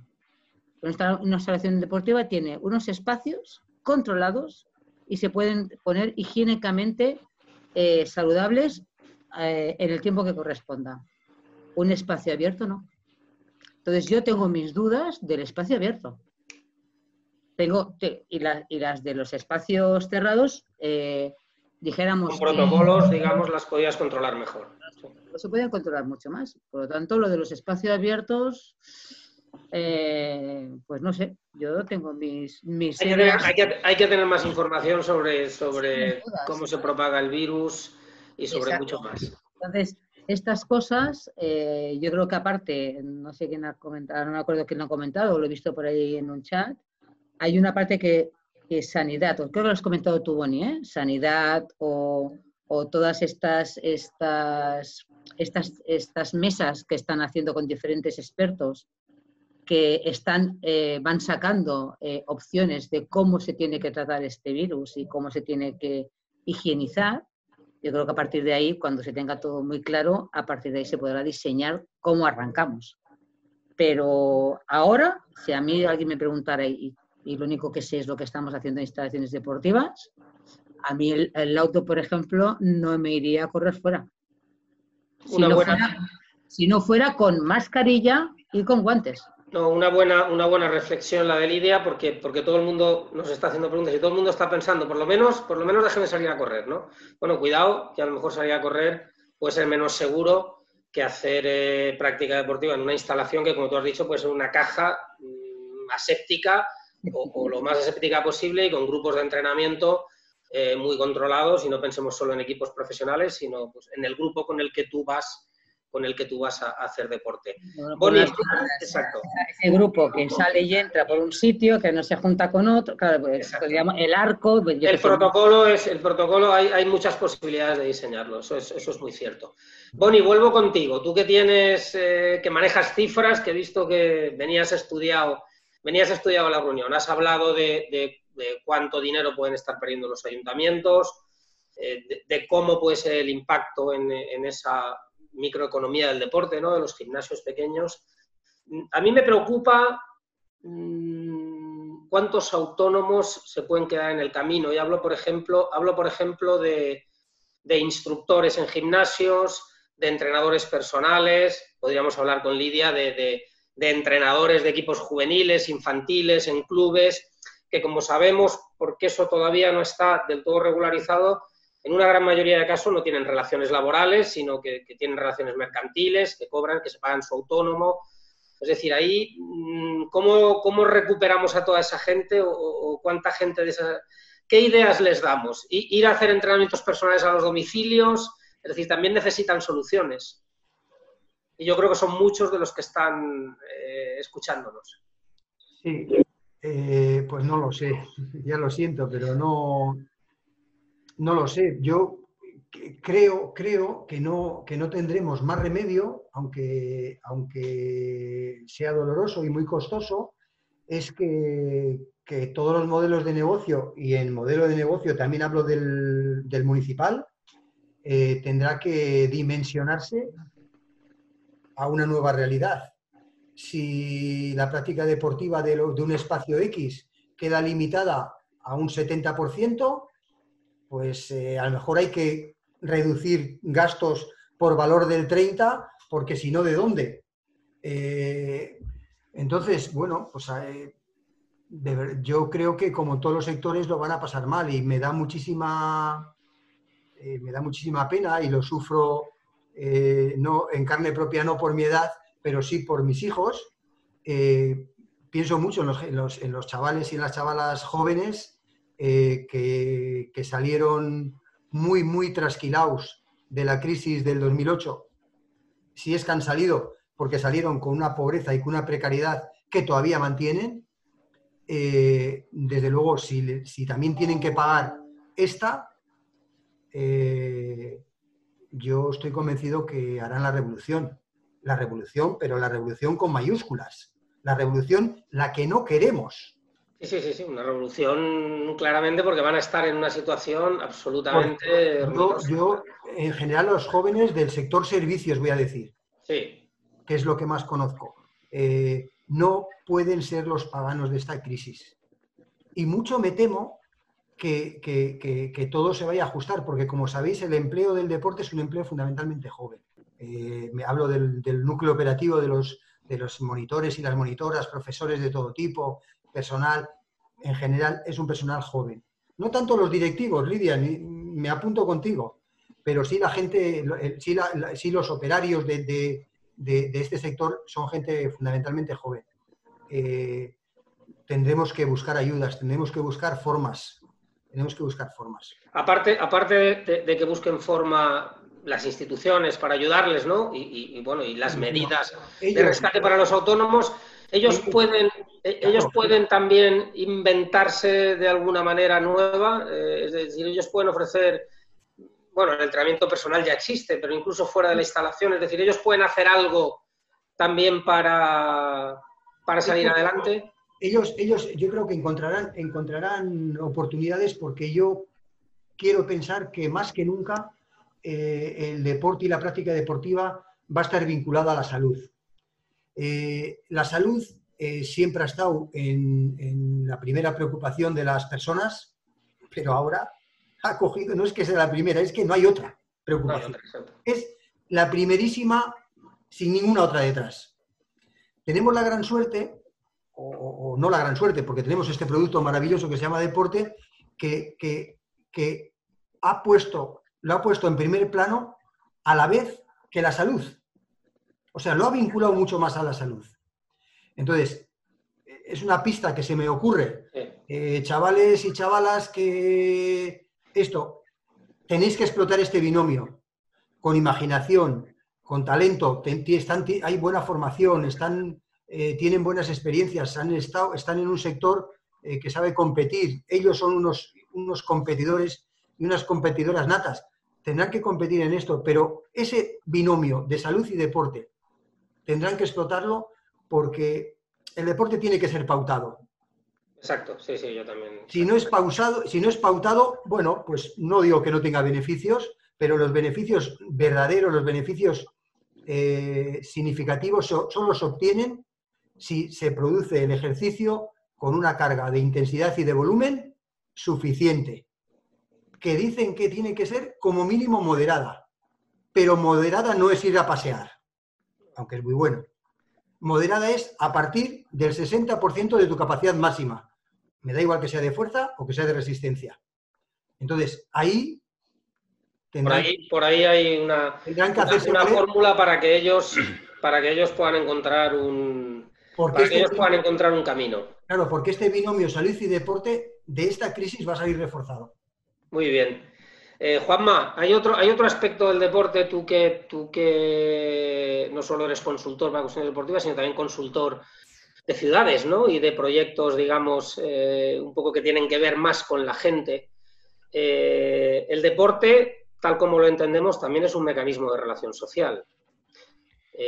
Los, clubes, los clubes tradicionales son lugares no solo donde practicamos deporte, sino donde nos encontramos, donde nos relacionamos, donde nos enamoramos, donde nos separamos, eh, donde nos compramos un piso, donde nos alquilan un coche, en fin, quiero decir, es... Entonces, de cara a, asesorar en el, en el futuro deporte después del COVID, si es tenemos que tener en cuenta eso, es decir, si tú tuvieras que asesorar a, una institución, incluso a una ciudad, que no perdamos eso que, el deporte nos da de, relaciones sociales y de interacción entre, entre todos. Sí, sí, bueno, está claro. Yo al principio además lo he comentado, ¿no? Yo creo que va a ser una clave el deporte en, la reactivación social. Por todo, ¿eh? Por, esa normalidad que puede trasladar. Em, bueno, el volver, el volver a encontrarnos con la gente, el volver a hacer una actividad que, bueno, que, además, de, además de ocio la vamos a incorporar a la salud. Eh, además, de hecho, me parece que no debemos, no debemos olvidarlo. A mí la, perspectiva de salud me parece que sí, que efectivamente va a salir reforzada, pero, pero claro, salud y deporte pautado lo podemos hacer solitos en casa. Y, y bueno, pues pues casi, o sea, yo no dejaría, no dejaría esa. hay entrenadores personales que me pueden venir a casa y, el desarrollo tecnológico probablemente me lo pueda hacer. podamos llegar a un sistema así. Eh, lo, que vamos, lo que no nos pueden sustituir las máquinas, porque, porque eh, bueno, mm, sí que está habiendo ese, unos desarrollos tecnológicos importantes, lo que no nos van a poder sustituir son las relaciones sociales. Entonces, para mí, esa es una línea importante a trabajar. O sea, esa es una línea, pero además desde el minuto cero, ¿eh? el que os he dicho que si, si en este verano se pueden hacer, o sea, yo creo que es que va a ser, va a ser fundamental el deporte, el ocio en general, pero, pero sobre todo la, actividad deportiva para esa reactivación. Entonces, eh, un poco hilando con la idea que venía al principio, claro, si tenemos en cuenta estas cosas, lo que pasa es que ya te digo, luego bueno, pues, pues igual que el la persona que decide, pues dice que, el, oye, mira, a mí dame salud, voy a ser muy eficiente y con los mismos, ¿no? con el mismo dinero, el mismo presupuesto, alcanzo a más gente para darle salud, porque a mí el, aspecto social me da igual. bueno, pues tú sabrás, es tu, es tu política y a ti te votan. a ver si siguen. Eh, yo, yo por lo menos me preocupa mucho esta, esta dimensión social. ¿no? Entonces, a partir de ahí, sí que creo que tenemos que ya a partir de ahora empezar a pensar las soluciones con ese, o sea, por lo menos con esa, eh, o sea, esa visión o por lo menos ese valor. Es decir, bueno, el deporte, la dimensión social. La de la salud, vamos, yo creo que es que esa, esa sale de aquí mucho más reforzada. O sea, va a salir mucho más reforzada. Esta otra es la que, la que me da bueno, no sé si miedo o por lo menos me parece que tenemos que aprovecharla, aprovecharla o impulsarla mucho Bueno, pero eso, eso de cara a, diseñar estrategias, yo creo que ya son dos mensajes importantes, ¿no? Vamos a asociar la práctica deportiva todavía más a la salud de lo que ya estaba, es decir, que ya estaba asociada, pero vamos a asociarla mucho más y vamos a asociar también mucho más el deporte a la socialización, ¿no? Lo digo de cara, eh, porque eso puede ser un mensaje interesante pues, para que las corporaciones municipales, como decía Boni, no pierdan cuando tengan que realizar sus presupuestos, no se olviden del deporte, porque mira, el deporte no es solo importante por la salud, sino también porque contribuye a la sociabilidad del municipio, eh, contribuye a hacer a las personas eh, mejores, no solo en el aspecto, digamos, desde el punto de vista de la, de la, salud, sino también incluso, incluso de sus relaciones. Lidia, hay, mucho, hay mucha controversia estos días, mucha controversia por... Tú trabajas en Cataluña, trabajas en una, en una federación además autonómica, ¿no? Eh, el deporte está transferido a las comunidades autónomas, pero ahora con motivo del estado de alarma, digamos, pues hay una, concentración de competencias en cuatro ministerios, entre ellos el de Sanidad, ¿no? Eh, como el más importante pero hay mucha controversia entre profesionales del sector y entre la gente. ¿Esto a quién hay que pedírselo? ¿A, la Generalitat? ¿Esto ahora lo controla el Estado? Esto está generando todavía, todavía mucha más dispersión. ¿no? Eh, ¿Cuándo se solucionará y cuándo se aclarará toda esta controversia? Cuando salgamos del estado de alarma, ¿esto ayudará a mejorar un sistema que a mí me ha parecido siempre que en España era muy, como demasiado alambicado, ¿no? Tenemos una ley del deporte, pero por otra parte tenemos leyes del deporte autonómicas, pero parece el deporte de élite se ocupa el Estado, pero el de formación las comunidades autónomas, hay un poco de lío, ¿no? ¿Saldremos con una hoja de ruta más clara? Bueno, lo, que, lo, que, se está viendo ahora es que hay gente que decide una, hoja de ruta y luego se la tiran para atrás. Por lo tanto, em, yo creo que es, lo que hablaba también, que hay, hay, una parte más de centralismo, o sea que las comunidades autónomas ahora se han quedado un poquito más desplazadas en estas, este tipo de discusiones. Pero sí que ahora dijéramos que hay como un, hilo, ¿eh? un, hilo que puede salir la Liga de Fútbol Profesional con una historia, pero luego va, viene el gobierno y dice, señores, ustedes no entrenan, ustedes no empiezan, ustedes no compiten, ustedes... O sea, dijéramos que hay, hay una, hay una jerarquía que hasta ahora no existía. ¿eh? Ahora eh, no existía. A ver, sí que existía, pero había la jerarquía del don dinero, por decirlo de alguna manera. ¿eh? Yo creo que ojalá salgamos con unas, unas, estructuras más jerarquizadas en horizontal. Hay una, hay, sí que hay una parte que, está, que tiene que estar más jerarquizada, pero lo absurdo lo un poco absurdo para mí en el tema del deporte, llevo muchos años, es que se hagan cosas y que una comunidad sirva y en otra no, y que, bueno, cada uno pensemos que inventamos en, nuestro, en nuestra comunidad el oro y el moro, y que no, que no seamos capaces de transferir esos conocimientos porque yo es lo mío y quiero hacer esto. Luego podemos ampliar y podemos hacer más cosas.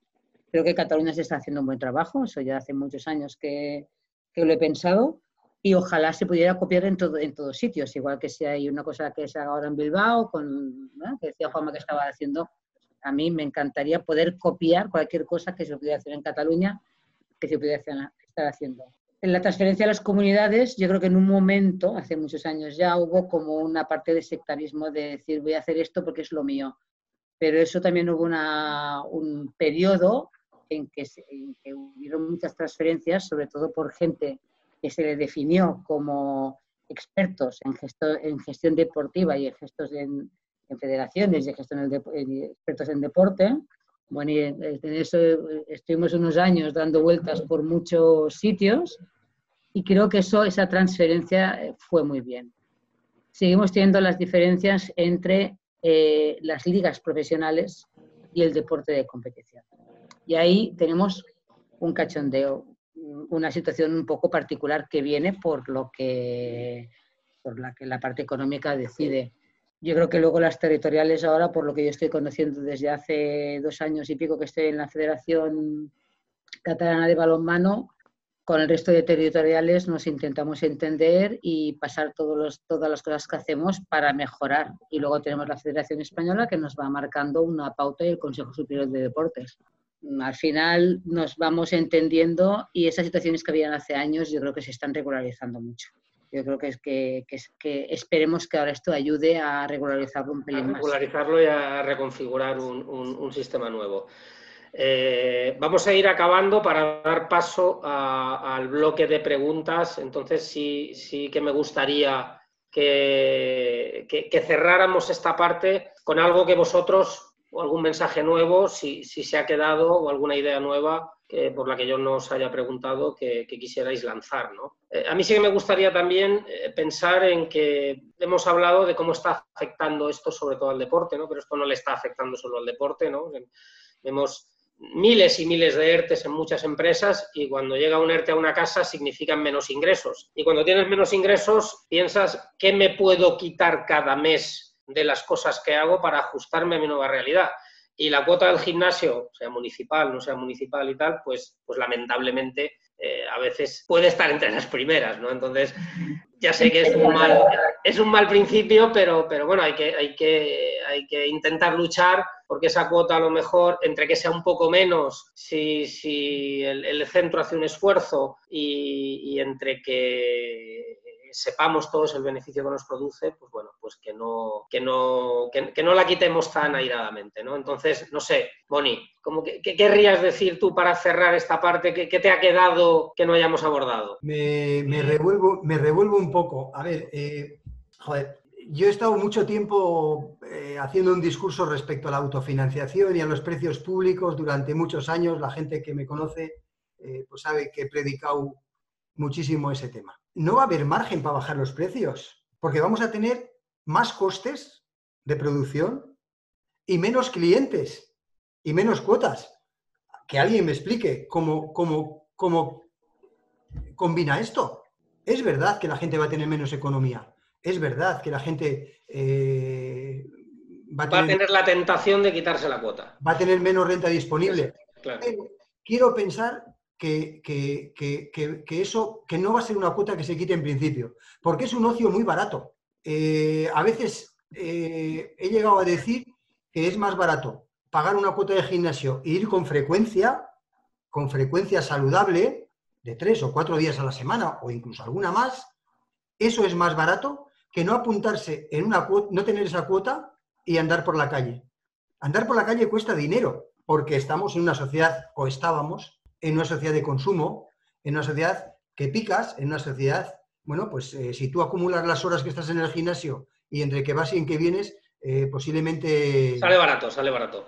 Sale barato. Y luego una cosa le quiero contestar por entrar un poco en polémica con, con lo he puesto un poco ahí en, el, en los mensajes con, con Juanma, eh, a ver, Juanma eh, y todos, el ejercicio físico no se puede pautar a través de una app. A las personas mayores no se les puede pautar su ejercicio físico para su salud con una app, ni a los niños, ni siquiera a mucha gente joven que tiene problemas determinados de lo que sea. Si la asociamos con la salud, no. Si la asociamos con el entretenimiento y la recreación, con el pasatiempo, con el, con el ir de paseo, quizás sí. El vademecum no sustituye al médico de familia. Por muchas enciclopedias electrónicas que tengamos de medicina, cuando tenemos algo vamos al médico. Pues cuando tenemos alguna necesidad deportiva, tenemos que ir al especialista. Tenemos que ir a los, nuestros monitores y a nuestras monitoras, a nuestros profesores, aunque no sean entrenadores personales, a que nos digan cómo tengo que hacer las cosas, con qué cantidad, con qué repetición, con qué frecuencia, con qué recuperaciones, porque si no, no estaremos eh, contribuyendo con garantías a la salud. Eh, yo, yo por, te, ha, tirado el guante, con lo cual. Sí, no, eh, rápido. La idea que tú tuvieras rápidamente y le contestas. Sí, no, no, más que nada, más que nada porque es que yo no estaba pensando, no estaba pensando en una app. O sea, realmente estaba pensando en que a mí me pueden pautar el ejercicio, pero yo no tengo por qué. O, o le puedo decir, no me lo pautes para ir a un gimnasio. O sea, estábamos hablando de la dimensión social, que me puede pautar un ejercicio absolutamente individual. O sea, no estaba pensando en, creo que además lo, he comentado, ¿eh? que puede haber un preparador físico, me puede venir y yo hacer mi deporte individual. O sea, no, no, estoy pensando una app en este momento, una app tal y como son y de, y de teléfono, vamos, me parece muy, muy difícil.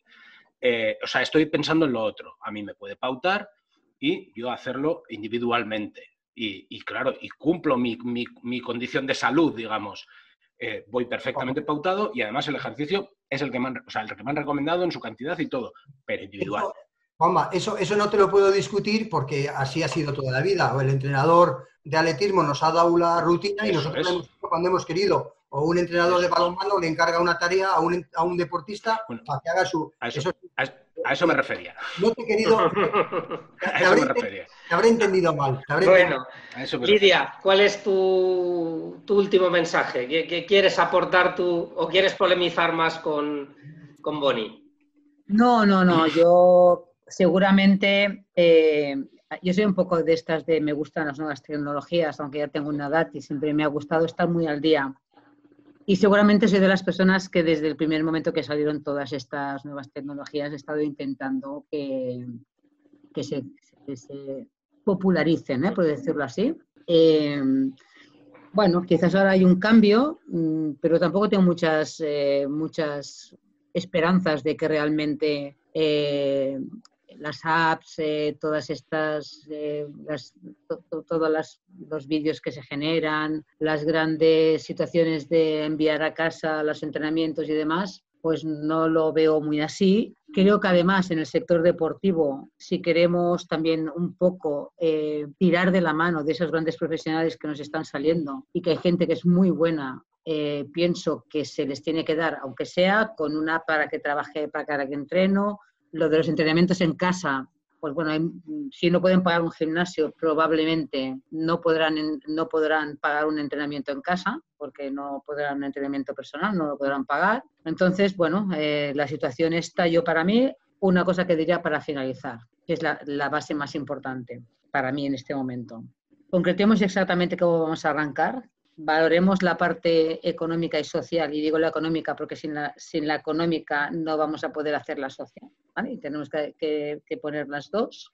Y seamos capaces de transmitir al público potencial, bien sean entidades deportivas, bien sean niños, bien sean adultos, bien sean tercera, tercera edad, que ya veremos cuándo arrancan, ¿eh? que tercera edad será otra situación diferencial, esa seguridad, porque nos hayamos aprendido de arriba a abajo todos los pormenores que significa tener los espacios abiertos, los espacios cerrados, la gente y una cosa que para mí hay que transmitir, seamos autorresponsables de esa práctica deportiva. Esa autorresponsabilidad eh, la, la, la, traslado con mucha más intensidad porque el gran problema que hay habitualmente en las instalaciones deportivas es la irresponsabilidad del uso y de la práctica de la actividad física, tanto en espacios abiertos como cerrados como en piscinas.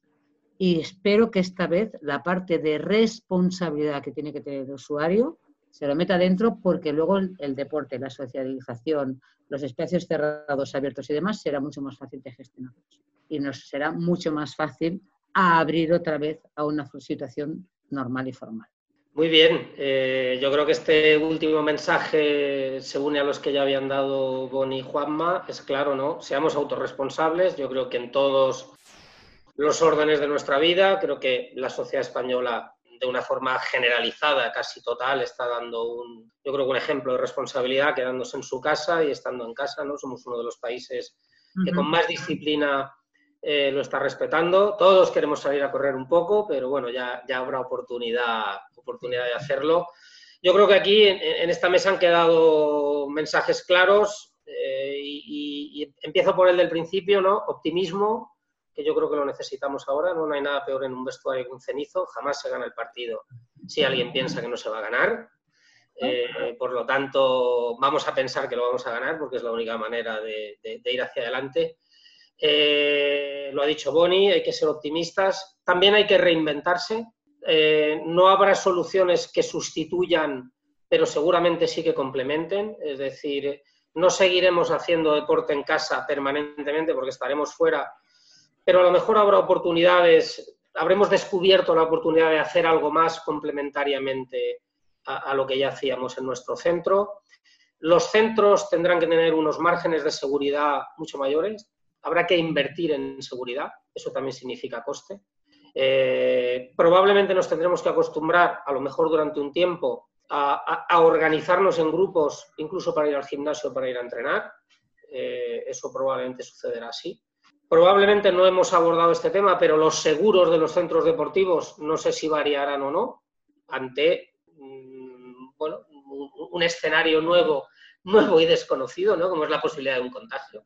Eh, también tendremos que ser mucho más cuidadosos en nuestra propia higiene y mucho más autorresponsables y yo creo que eso, si nos lo quedamos a largo plazo, eh, también nos mejorará. Hay muchos profesionales que están sufriendo muchísimo en el sector deportivo y que yo creo que hay que intentar rescatar. Y yo creo que sobre todo dos mensajes. El deporte es salud y por lo tanto está unido a un bien público y el deporte es relaciones sociales y no podemos dejar de relacionarnos. Cuanto más capaces seamos, esta es mi opinión como profesional de la comunicación, no del sector deportivo, pero cuanto más capaces seamos de trasladar a nuestros ayuntamientos, a nuestros responsables políticos, a nuestros alcaldes, presidentes de diputación, presidentes de federaciones, mm, responsables de comunidades autónomas, cuanto más capaces seamos de trasladarle que el deporte es salud, más que nunca, que el deporte puede ayudar a que seamos incluso más inmunes frente a este o, posibles virus en el futuro. Que el deporte es eh, relaciones sociales y no podemos prescindir de ellas porque maduran nuestras sociedades. Yo creo que más podremos salvarnos y luego ya más podremos aplicar las medidas que concretamente necesitemos en los ayuntamientos, en los clubes o en los planes estratégicos o en las federaciones. Bueno, nadie tiene soluciones porque todavía, digamos, muy tangibles porque estamos ante un escenario absolutamente desconocido, ¿no? Dependemos mucho de las autoridades sanitarias, pero por lo menos, bueno, yo creo que en esta mesa se ha reflexionado, se han lanzado ideas, ¿no? Eh, hay que reinventarse eh, bastante y, y bueno, y espero que haya sido sobre todo de utilidad y sobre todo que primero que vosotros os hayáis sentido cómodos con vuestras explicaciones, con mis preguntas, que seguramente no habrán sido todas las que debían ser, eh, que las personas que han participado, pues, pues dentro de las pocas respuestas que en estos momentos se pueden tener concretas, porque había muchas preguntas sobre cuestiones muy concretas a las que no podemos responder, ¿no? ¿Cuándo podremos salir a correr? Es que no lo sabe ni Salvador Illa en estos momentos ministro de Sanidad, con lo cual es una respuesta que no tenemos, pero yo creo que, aunque no haya respuestas concretas, sí son importantes las reflexiones, ¿no? Y creo que en esta mesa las ha habido y de sobras. Voy a dar paso, yo ya me despido, os dejo, yo me he sentido personalmente muy a gusto y además como profesional de, de la comunicación y del periodismo deportivo me ha resultado muy interesante, muy rico y, algo incorporaré al trabajo que hago, aunque tiene que ver más con el deporte de élite. Eh, por mi parte, encantado. Estoy a vuestra disposición cuando lo necesitéis. A través de Pep o de Vicente Jabaloyes, que es buen amigo, eh, me podéis contactar. Y Boni, Juanma, Lidia, encantadísimo. Y yo, la verdad, me he sentido muy a gusto. Os dejo con Pep y con las preguntas de los, de los participantes, que son los importantes en esta reunión. Muchas gracias. Gracias a ti, Orfeo. Adiós. Muchas gracias, eh, Orfeo. Encantado de haber contado con tu colaboración este, en esta mesa redonda y también por tus aportaciones y el esfuerzo que has hecho al final de hacer un pequeño glosario de todos los temas que han salido y apuntar pues, reflexiones que a todos nos interesan. Muchas gracias, Alfredo. Muchas gracias. Orfeo, perdón. Muchas gracias. gracias. Chao. Chao. Eh, si me permitís, eh, pues sigo y vamos a intentar Em, mantener esta mesa redonda durante 10-15 minutos porque han quedado muchas preguntas en el, en el, tintero. Es verdad que la alta participación en esta mesa, pues a nivel de asistentes, pues también eh, ha provocado pues, mucha interacción. Vamos a intentar dar respuesta a algunas de esas preguntas que nos han quedado antes de cerrar la mesa, ¿no? Y con lo cual yo voy a permitir, me voy a permitir coger el relevo de, de Orfeo, evidentemente, pues, eh, y eh, intentar trasladar también, pues tanto a Boni como a Lidia como a Juanma, algunas de estas preguntas que han quedado en el aire. Por ejemplo, eh, una pregunta interesante es, ¿hemos aprendido algo de todo esto? Eh, vamos, ¿Van a surgir nuevos negocios en el deporte? Yo creo que para, para, cualquiera de los tres. Bueno, aprender seguro que hemos aprendido, ¿no? Estamos todos de acuerdo, ¿no? Boni y Juanma. Aprender es que somos unos títeres, ¿no? Que en cualquier momento nos ventilan del sitio. Y nuevos modelos de deporte van a salir seguro. Juanma aportaba cosas, Boni también, eh, Orfeo en su situación de resumen final, pues comentaba que, hay un antes, bueno, eh, eh, tenemos un antes y un después, eso está claro. El, antes, que ya venimos de un antes antes, de una opulencia del deporte con una serie de cosas, luego vino una crisis, nos adaptamos, ahora será otra crisis y nos tenemos que volver a adaptar. menos gente en las instalaciones, más coste, las, las apps, las home, las outdoor, todo lo que hemos ido diciendo aquí, eso se va a tener que ir adaptando. Creo que son todas opciones buenas.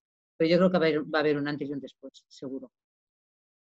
Muy bien. ¿Alguien quiere, quiere añadir algo más en, este sentido, Juanma o Boni?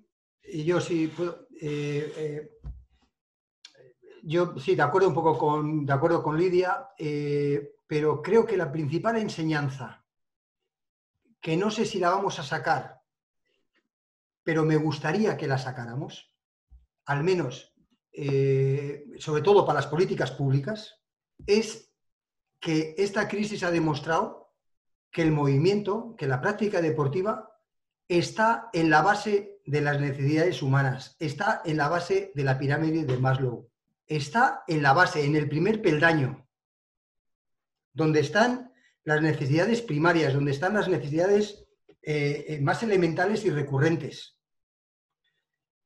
Si ha bajado la, necesidad de práctica deportiva a ocupar esta base de la pirámide, necesariamente debería subir en las prioridades, en las agendas de las políticas públicas.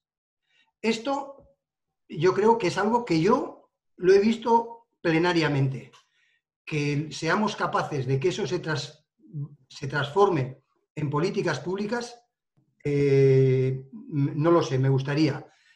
Y ahí, al hilo de eso, es donde hay que aplicar talento para, seguramente, idear, diseñar, inventar nuevos negocios y adaptar el modelo de negocio que teníamos, que era un modelo de éxito en todos los niveles, eh, pudiéramos adaptarlo para, si no nos inventamos otro, ya me conformaría con, mantener aquel.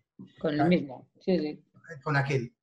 Eh, porque vamos, creo esto tan, tan, tan firmemente y creo que es una de las, primeras, las principales enseñanzas, porque Luis Solar, que conoceréis muchos de los que nos están oyendo, eh, escribí hace poco eh, un artículo eh, casi poético que decía que el movimiento es la vida. Y yo podría añadir a mi amigo Luis, la vida es movimiento. No solo el movimiento es vida, sino que la vida también es movimiento. Sin movimiento no hay vida. Entonces, eh, esto creo que es una enseñanza rotunda que tenemos que, que me gustaría que se aprendiera y, calara en todas las sociedades del mundo. Ah, Juanma, no sé si ahí aquí han intervenido Lidia y Boni, no sé si en ese aspecto quieres eh, remarcar alguna cosa.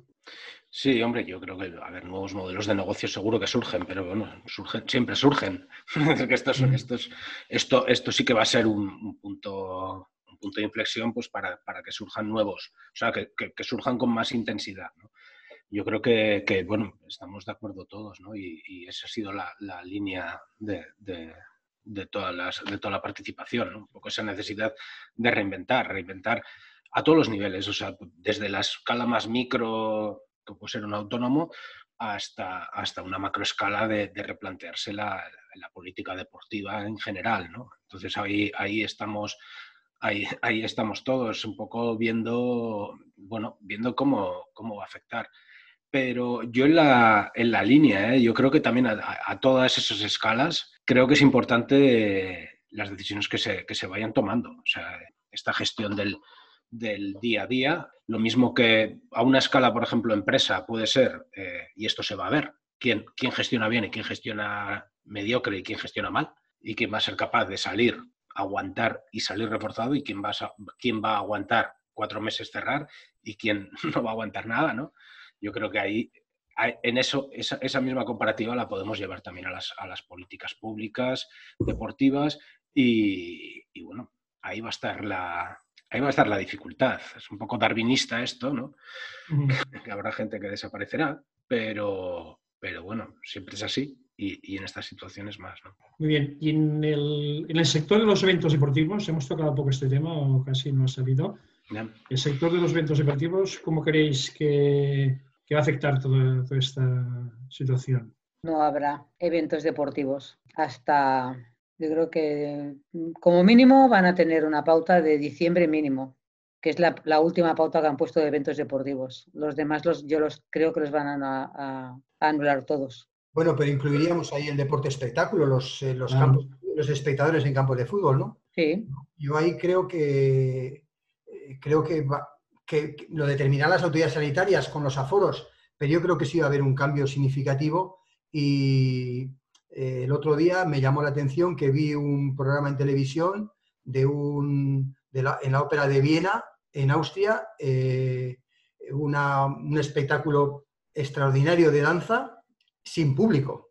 Solo estaba el equipo de realización y los bailarines. Una, una producción espectacularmente bonita, hecha para el espectador de televisión. Me pregunto, ¿acabaremos viendo el fútbol en unas retransmisiones todavía más espectaculares de lo que ya lo son, porque habrá 200.000 cámaras en cada milímetro cuadrado de césped y veremos una superproducción y nos acostumbraremos a ver a eso, y los estadios se quedarán para muy poquita gente con una experiencia sublime, carísima y, y accesible para muy poquita gente, pero bueno, hay gente que está dibujando estos dos escenarios extremos, de que volveremos a ver el Camp Nou y el y lleno y otros que no, que lo veremos dividido por 10, por 20 o, por más y que se convertirá en un espectáculo absolutamente minoritario de delicatese, de, de alto, una experiencia eh, sublime.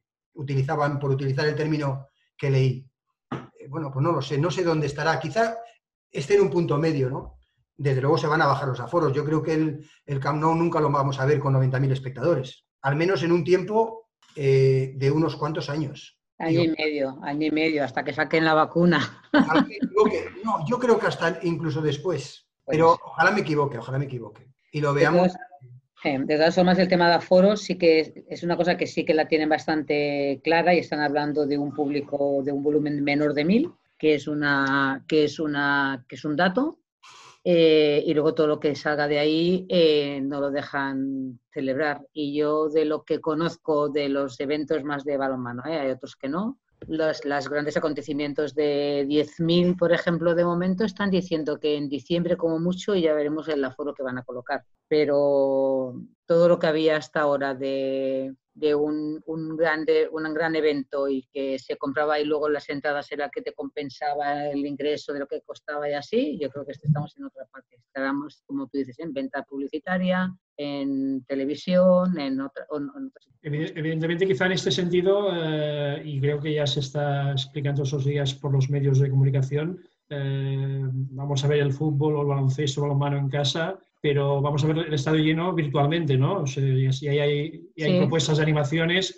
con lo cual están los equipos eh, jugando el partido en el campo y en cambio pues las gradas todo estar vacías, afectos de los espectadores, ¿no? En casa, pasivos, eh, pues serán las gradas animadas. ¿no? Es todo el tema de la realidad virtual que también puede aterrizar en, todo, en esta fase, al menos la fase de, de transición, creo, ¿no? Sí, creo que lo veis también así, la fase de esta transición hasta llegar a una cierta, cierta normalidad. Un par de cuestiones antes de cerrar.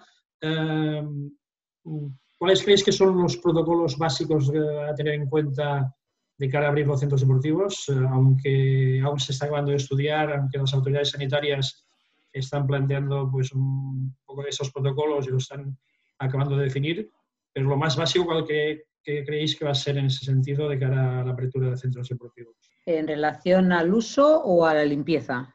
Yo creo que, bueno, evidentemente, ¿eh? las dos cosas van ligadas, evidentemente, ¿no? Igual, en cuanto a foro, yo creo que está claro, en cuanto a foro eh, y al uso, y en cuanto a limpieza, en cuanto a la dinámica que hemos tenido habitualmente de uso de estos complejos, Ahora, al menos en una primera fase, ¿en qué se va a ver afectada a vuestro criterio, según vuestro parecer? Bueno, hay, hay un protocolo de prevención de riesgos que sitúa lo que es la prevención para los trabajadores en baja, media o alta. En el tema del coronavirus está en la alta y te da una protección mínima de, de una protección máxima de guantes y máscara, que es la protección personal y luego a nivel de utilización de lo que son los diferentes espacios, tienes dos situaciones, una que es el ambiente y la otra que es la maquinaria. La maquinaria se está limpiando, se está desinfectando ahora con una solución que elegía agua o una solución desinfectante de la que se utilice, depende de los espacios que puedas tener. Y ahora se está diciendo también que se tendrá que, que ventilar, que es una opción que pueden ventilar, eh, los espacios, o sea, tenerlos abiertos, pero básicamente también hay unas situaciones de ventilación automáticas de ozono que se pueden, hay unos aparatos que ya están más o menos diseñados y que tienen durante 20 minutos o 30 minutos limpias el ambiente. Eso supongo que ya nos marcarán en el momento que se tenga que abrir cuál es el proceso en cada caso. Pero si el, corona, si el coronavirus se detecta en los espacios de metales, de suelo, de aire y de madera, con un tiempo determinado, pues se tendrá que matar. O trabajar con grupos cerrados y determinar que ese grupo no tiene nada y hasta que alguien le salga algo. Y si sale, pues actuar contra esa infección que ya se puede tratar. Ya no sé, vosotros tan bonito llevas instalaciones, tú sí, estás igual, ¿no?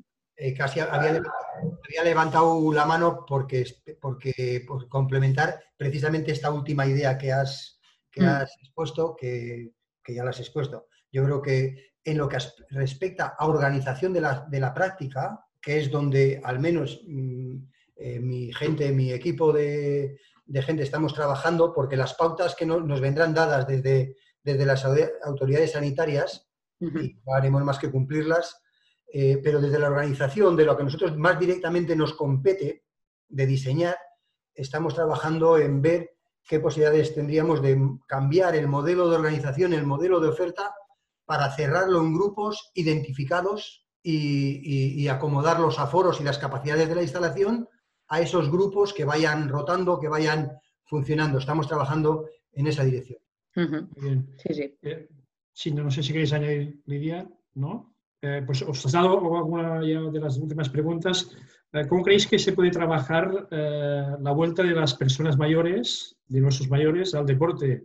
Puesto que son colectivos de riesgo, que también necesitados de, esas actividades, evidentemente que tienen que ser pautadas, esto está claro, desde el punto de vista de, de los profesionales de la actividad física del deporte. Aquí yo también estoy con Bonnie, que antes lo ha dejado también muy claro y lo hemos remarcado también. Pero en ese colectivo que es especialmente sensible, ¿Cómo veis, cómo veis esta vuelta de, de, las personas mayores a la práctica deportiva? Pues, la actividad física, vaya, sobre todo la actividad física en este caso.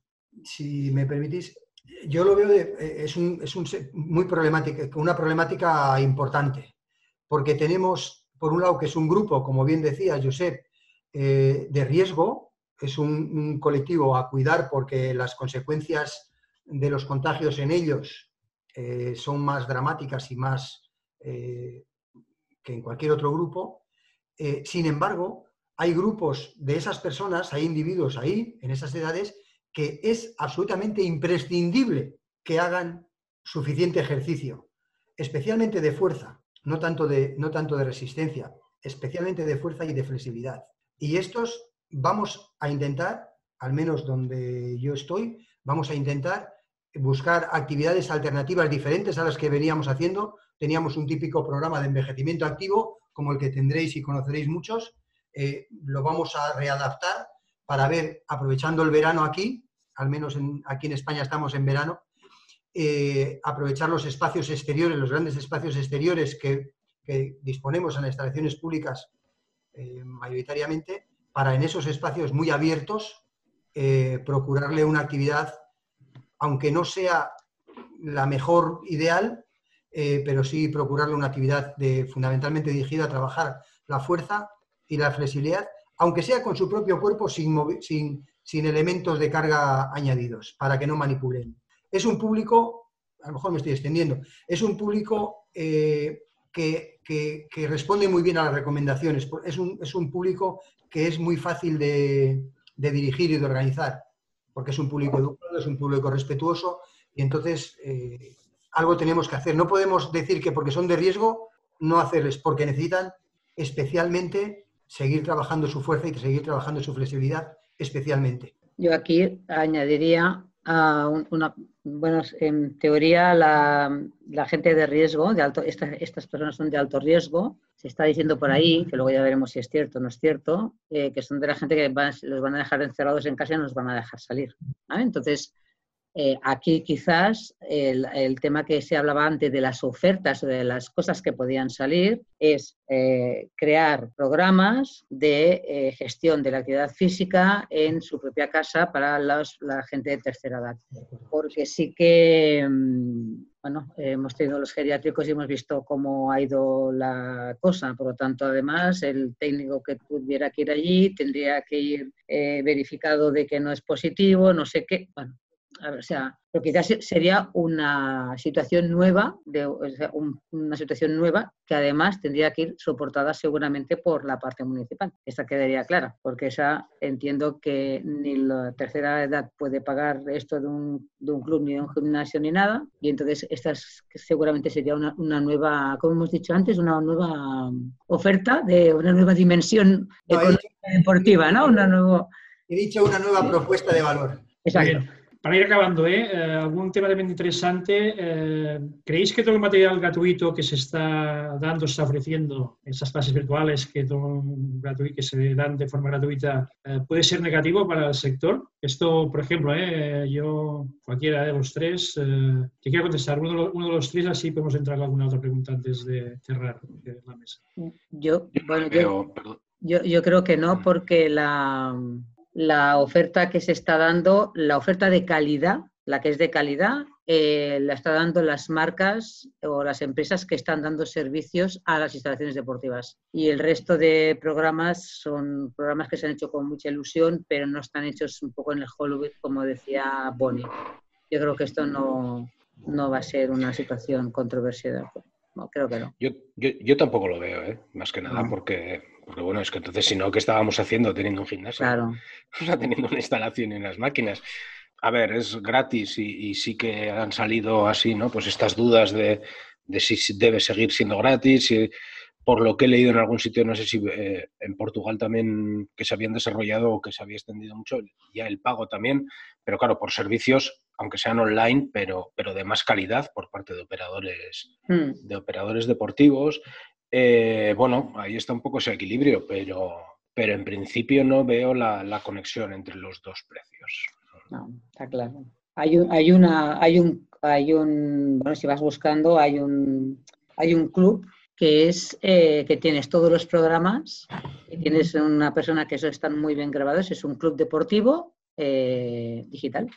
Está en que tienes una, pagas una cuota y te inscribes a, al de fuerza, al, entrenador personal, al aeróbic, al SMILS, a lo que quieras. Y tienes la persona aquella que te lo da con un, que está bien hecho, pero es, es, una cuota como algo más barata que un club, pero por ahí por ahí se va, ¿eh? tampoco creamos que baja mucho. Pero es pues, si os parece, eh, para ir cerrando la mesa, no sé si a modo también de, igual que ha hecho Orfeo antes de despedirse, si a modo un poco también así de conclusión, eh, aunque ya habéis dado vuestro mensaje al inicio de la mesa, pues un último mensaje muy corto, muy breve, en el orden que hemos intervenido en la mesa, empezad por Boni, siguiendo por Juanma y acabando con, Lidia, por favor. Boni. Eh, bueno, pues yo, eh, por, por, pensar un poco también en positivo, creo que deberíamos esforzarnos por aprovechar la, la, gran campaña de publicidad informal que se ha hecho a favor de nuestro, de nuestro sector, de, nuestra, de nuestro negocio, por hablarlo de alguna manera, del deporte, eh, que aunque ha sido una campaña informal, ha sido una campaña de muévete, muévete, quédate en casa, pero muévete, muévete, en un momento de especial sensibilidad, en un momento de especial vinculación con la salud. Y yo invito a las autoridades, si alguien nos está viendo o si podemos hacerles llegar, que creo que sería estupendo eh, que se acompañara con otra campaña de publicidad ya formal, bien hecha, muy intensa en los más media, en los, en los prime time, creo que se dice, eh, para apoyar porque este sector va a necesitar muchas ayudas. Y este sector es un sector que tiene que contribuir también a la salida de la crisis, porque es un sector que, que aporta más que cuesta me habréis oído muchas veces que, tengo una especie de eslogan que digo que el deporte vale más de lo que cuesta. Pues si vale más de lo que cuesta, invertamos en él. Y ahora lo que reclamaríamos, lo que creo que se puede reclamar, es una campaña eh, publicitaria, pues bueno, del mismo nivel que esta que ha habido informal, por tierra, mar y aire. Muy bien, gracias. Eh, Juanma. Vale, bueno, yo por mantener un poco esta idea de positivo activo, eh, a ver, saldremos como saldremos cuando salgamos, según lo que hagamos. Es un poco esa, idea. Y porque es que sí que he visto y he leído bastantes planes que si la asociación esta del deporte español, eh, que está bastante bien, está bien desarrollado, la asociación de tal, y, veo, planes en los que solo sale lo que van a hacer los demás para ayudarnos. Y veo pocos planes que digan vamos a hacer esto, ¿vale? Y, eso es lo que me, eso es lo que he hecho un poco en falta, ¿no? El que empecemos a pensar también qué vamos a hacer nosotros por, por ayudarnos a nosotros mismos. Eh, veo, veo sí, ¿no? Y además está muy bien fundamentado, que si el IVA, que si tal, que si un plan de fomento, o sea, de, de patrocinios, eh, pero he hecho en falta también esa, esa parte activa, ¿no? De vamos a hacer esto, vamos a hacer esto, vamos a mejorar, cómo vamos a mejorar, cómo nos vamos a adaptar la parte, la parte que, nos, que nos toca, ¿no? Y es un poco esa, esa línea que yo creo que es la que, la que mantenía desde el principio. Lo demás, nada. Muy bien, gracias Juanma. Y Lidia, un último mensaje. el guante de los dos, ¿vale? El de necesitamos ayuda externa, toda la posible, y fomentar una línea que nos acoja a todos y a todas, de, todas las edades y todos los deportes y toda la actividad, salud, alta competición o lo que sea. Cojo la parte de Juanma, que me, parece también genial, es la que debemos de también trabajar nosotros mismos y trabajar desde dentro para que todo fluya y funcione. Y yo añado que entre todo esto que tenemos que cogerlo de fuera y tenemos que cogerlo de, de dentro, hemos de conseguir una palabra que se utilizó muchísimo, muchísimo, muchísimo durante mucho tiempo y que se ha perdido, y es que con todo eso necesitamos además fidelizar, hacer ilusión, dar ilusión y crear esos valores que ya teníamos, pero que ahora son un pelín distintos, porque son un pelín distintos, y además con todo eso, volver a salir con esa marca que siempre nos ha dado, la marca de la salud y el deporte, pero que ahora vamos a salir reforzado por todas esas cosas que habéis dicho vosotros. Indoor, outdoor, home, lo que sea. Todo, con APP, sin APP, con virtual, lo que sea. Pero el deporte de todas las medidas tienen que salir para flote, tienen que tirar para adelante y todos los agentes, personas, niños, adultos, gestores, eh, directores, entidades, todos hemos de hacer que esto tire a flote porque si no, como decía Bonnie, la vida es salud, la salud es vida, ¿no? No sé cómo has dicho eso. Movimiento. movimiento, es vida. movimiento, no me sale, mira, me tendría que apuntar al final, movimiento es vida. Pues yo con eso, nada. Pues gracias Lidia, yo sí...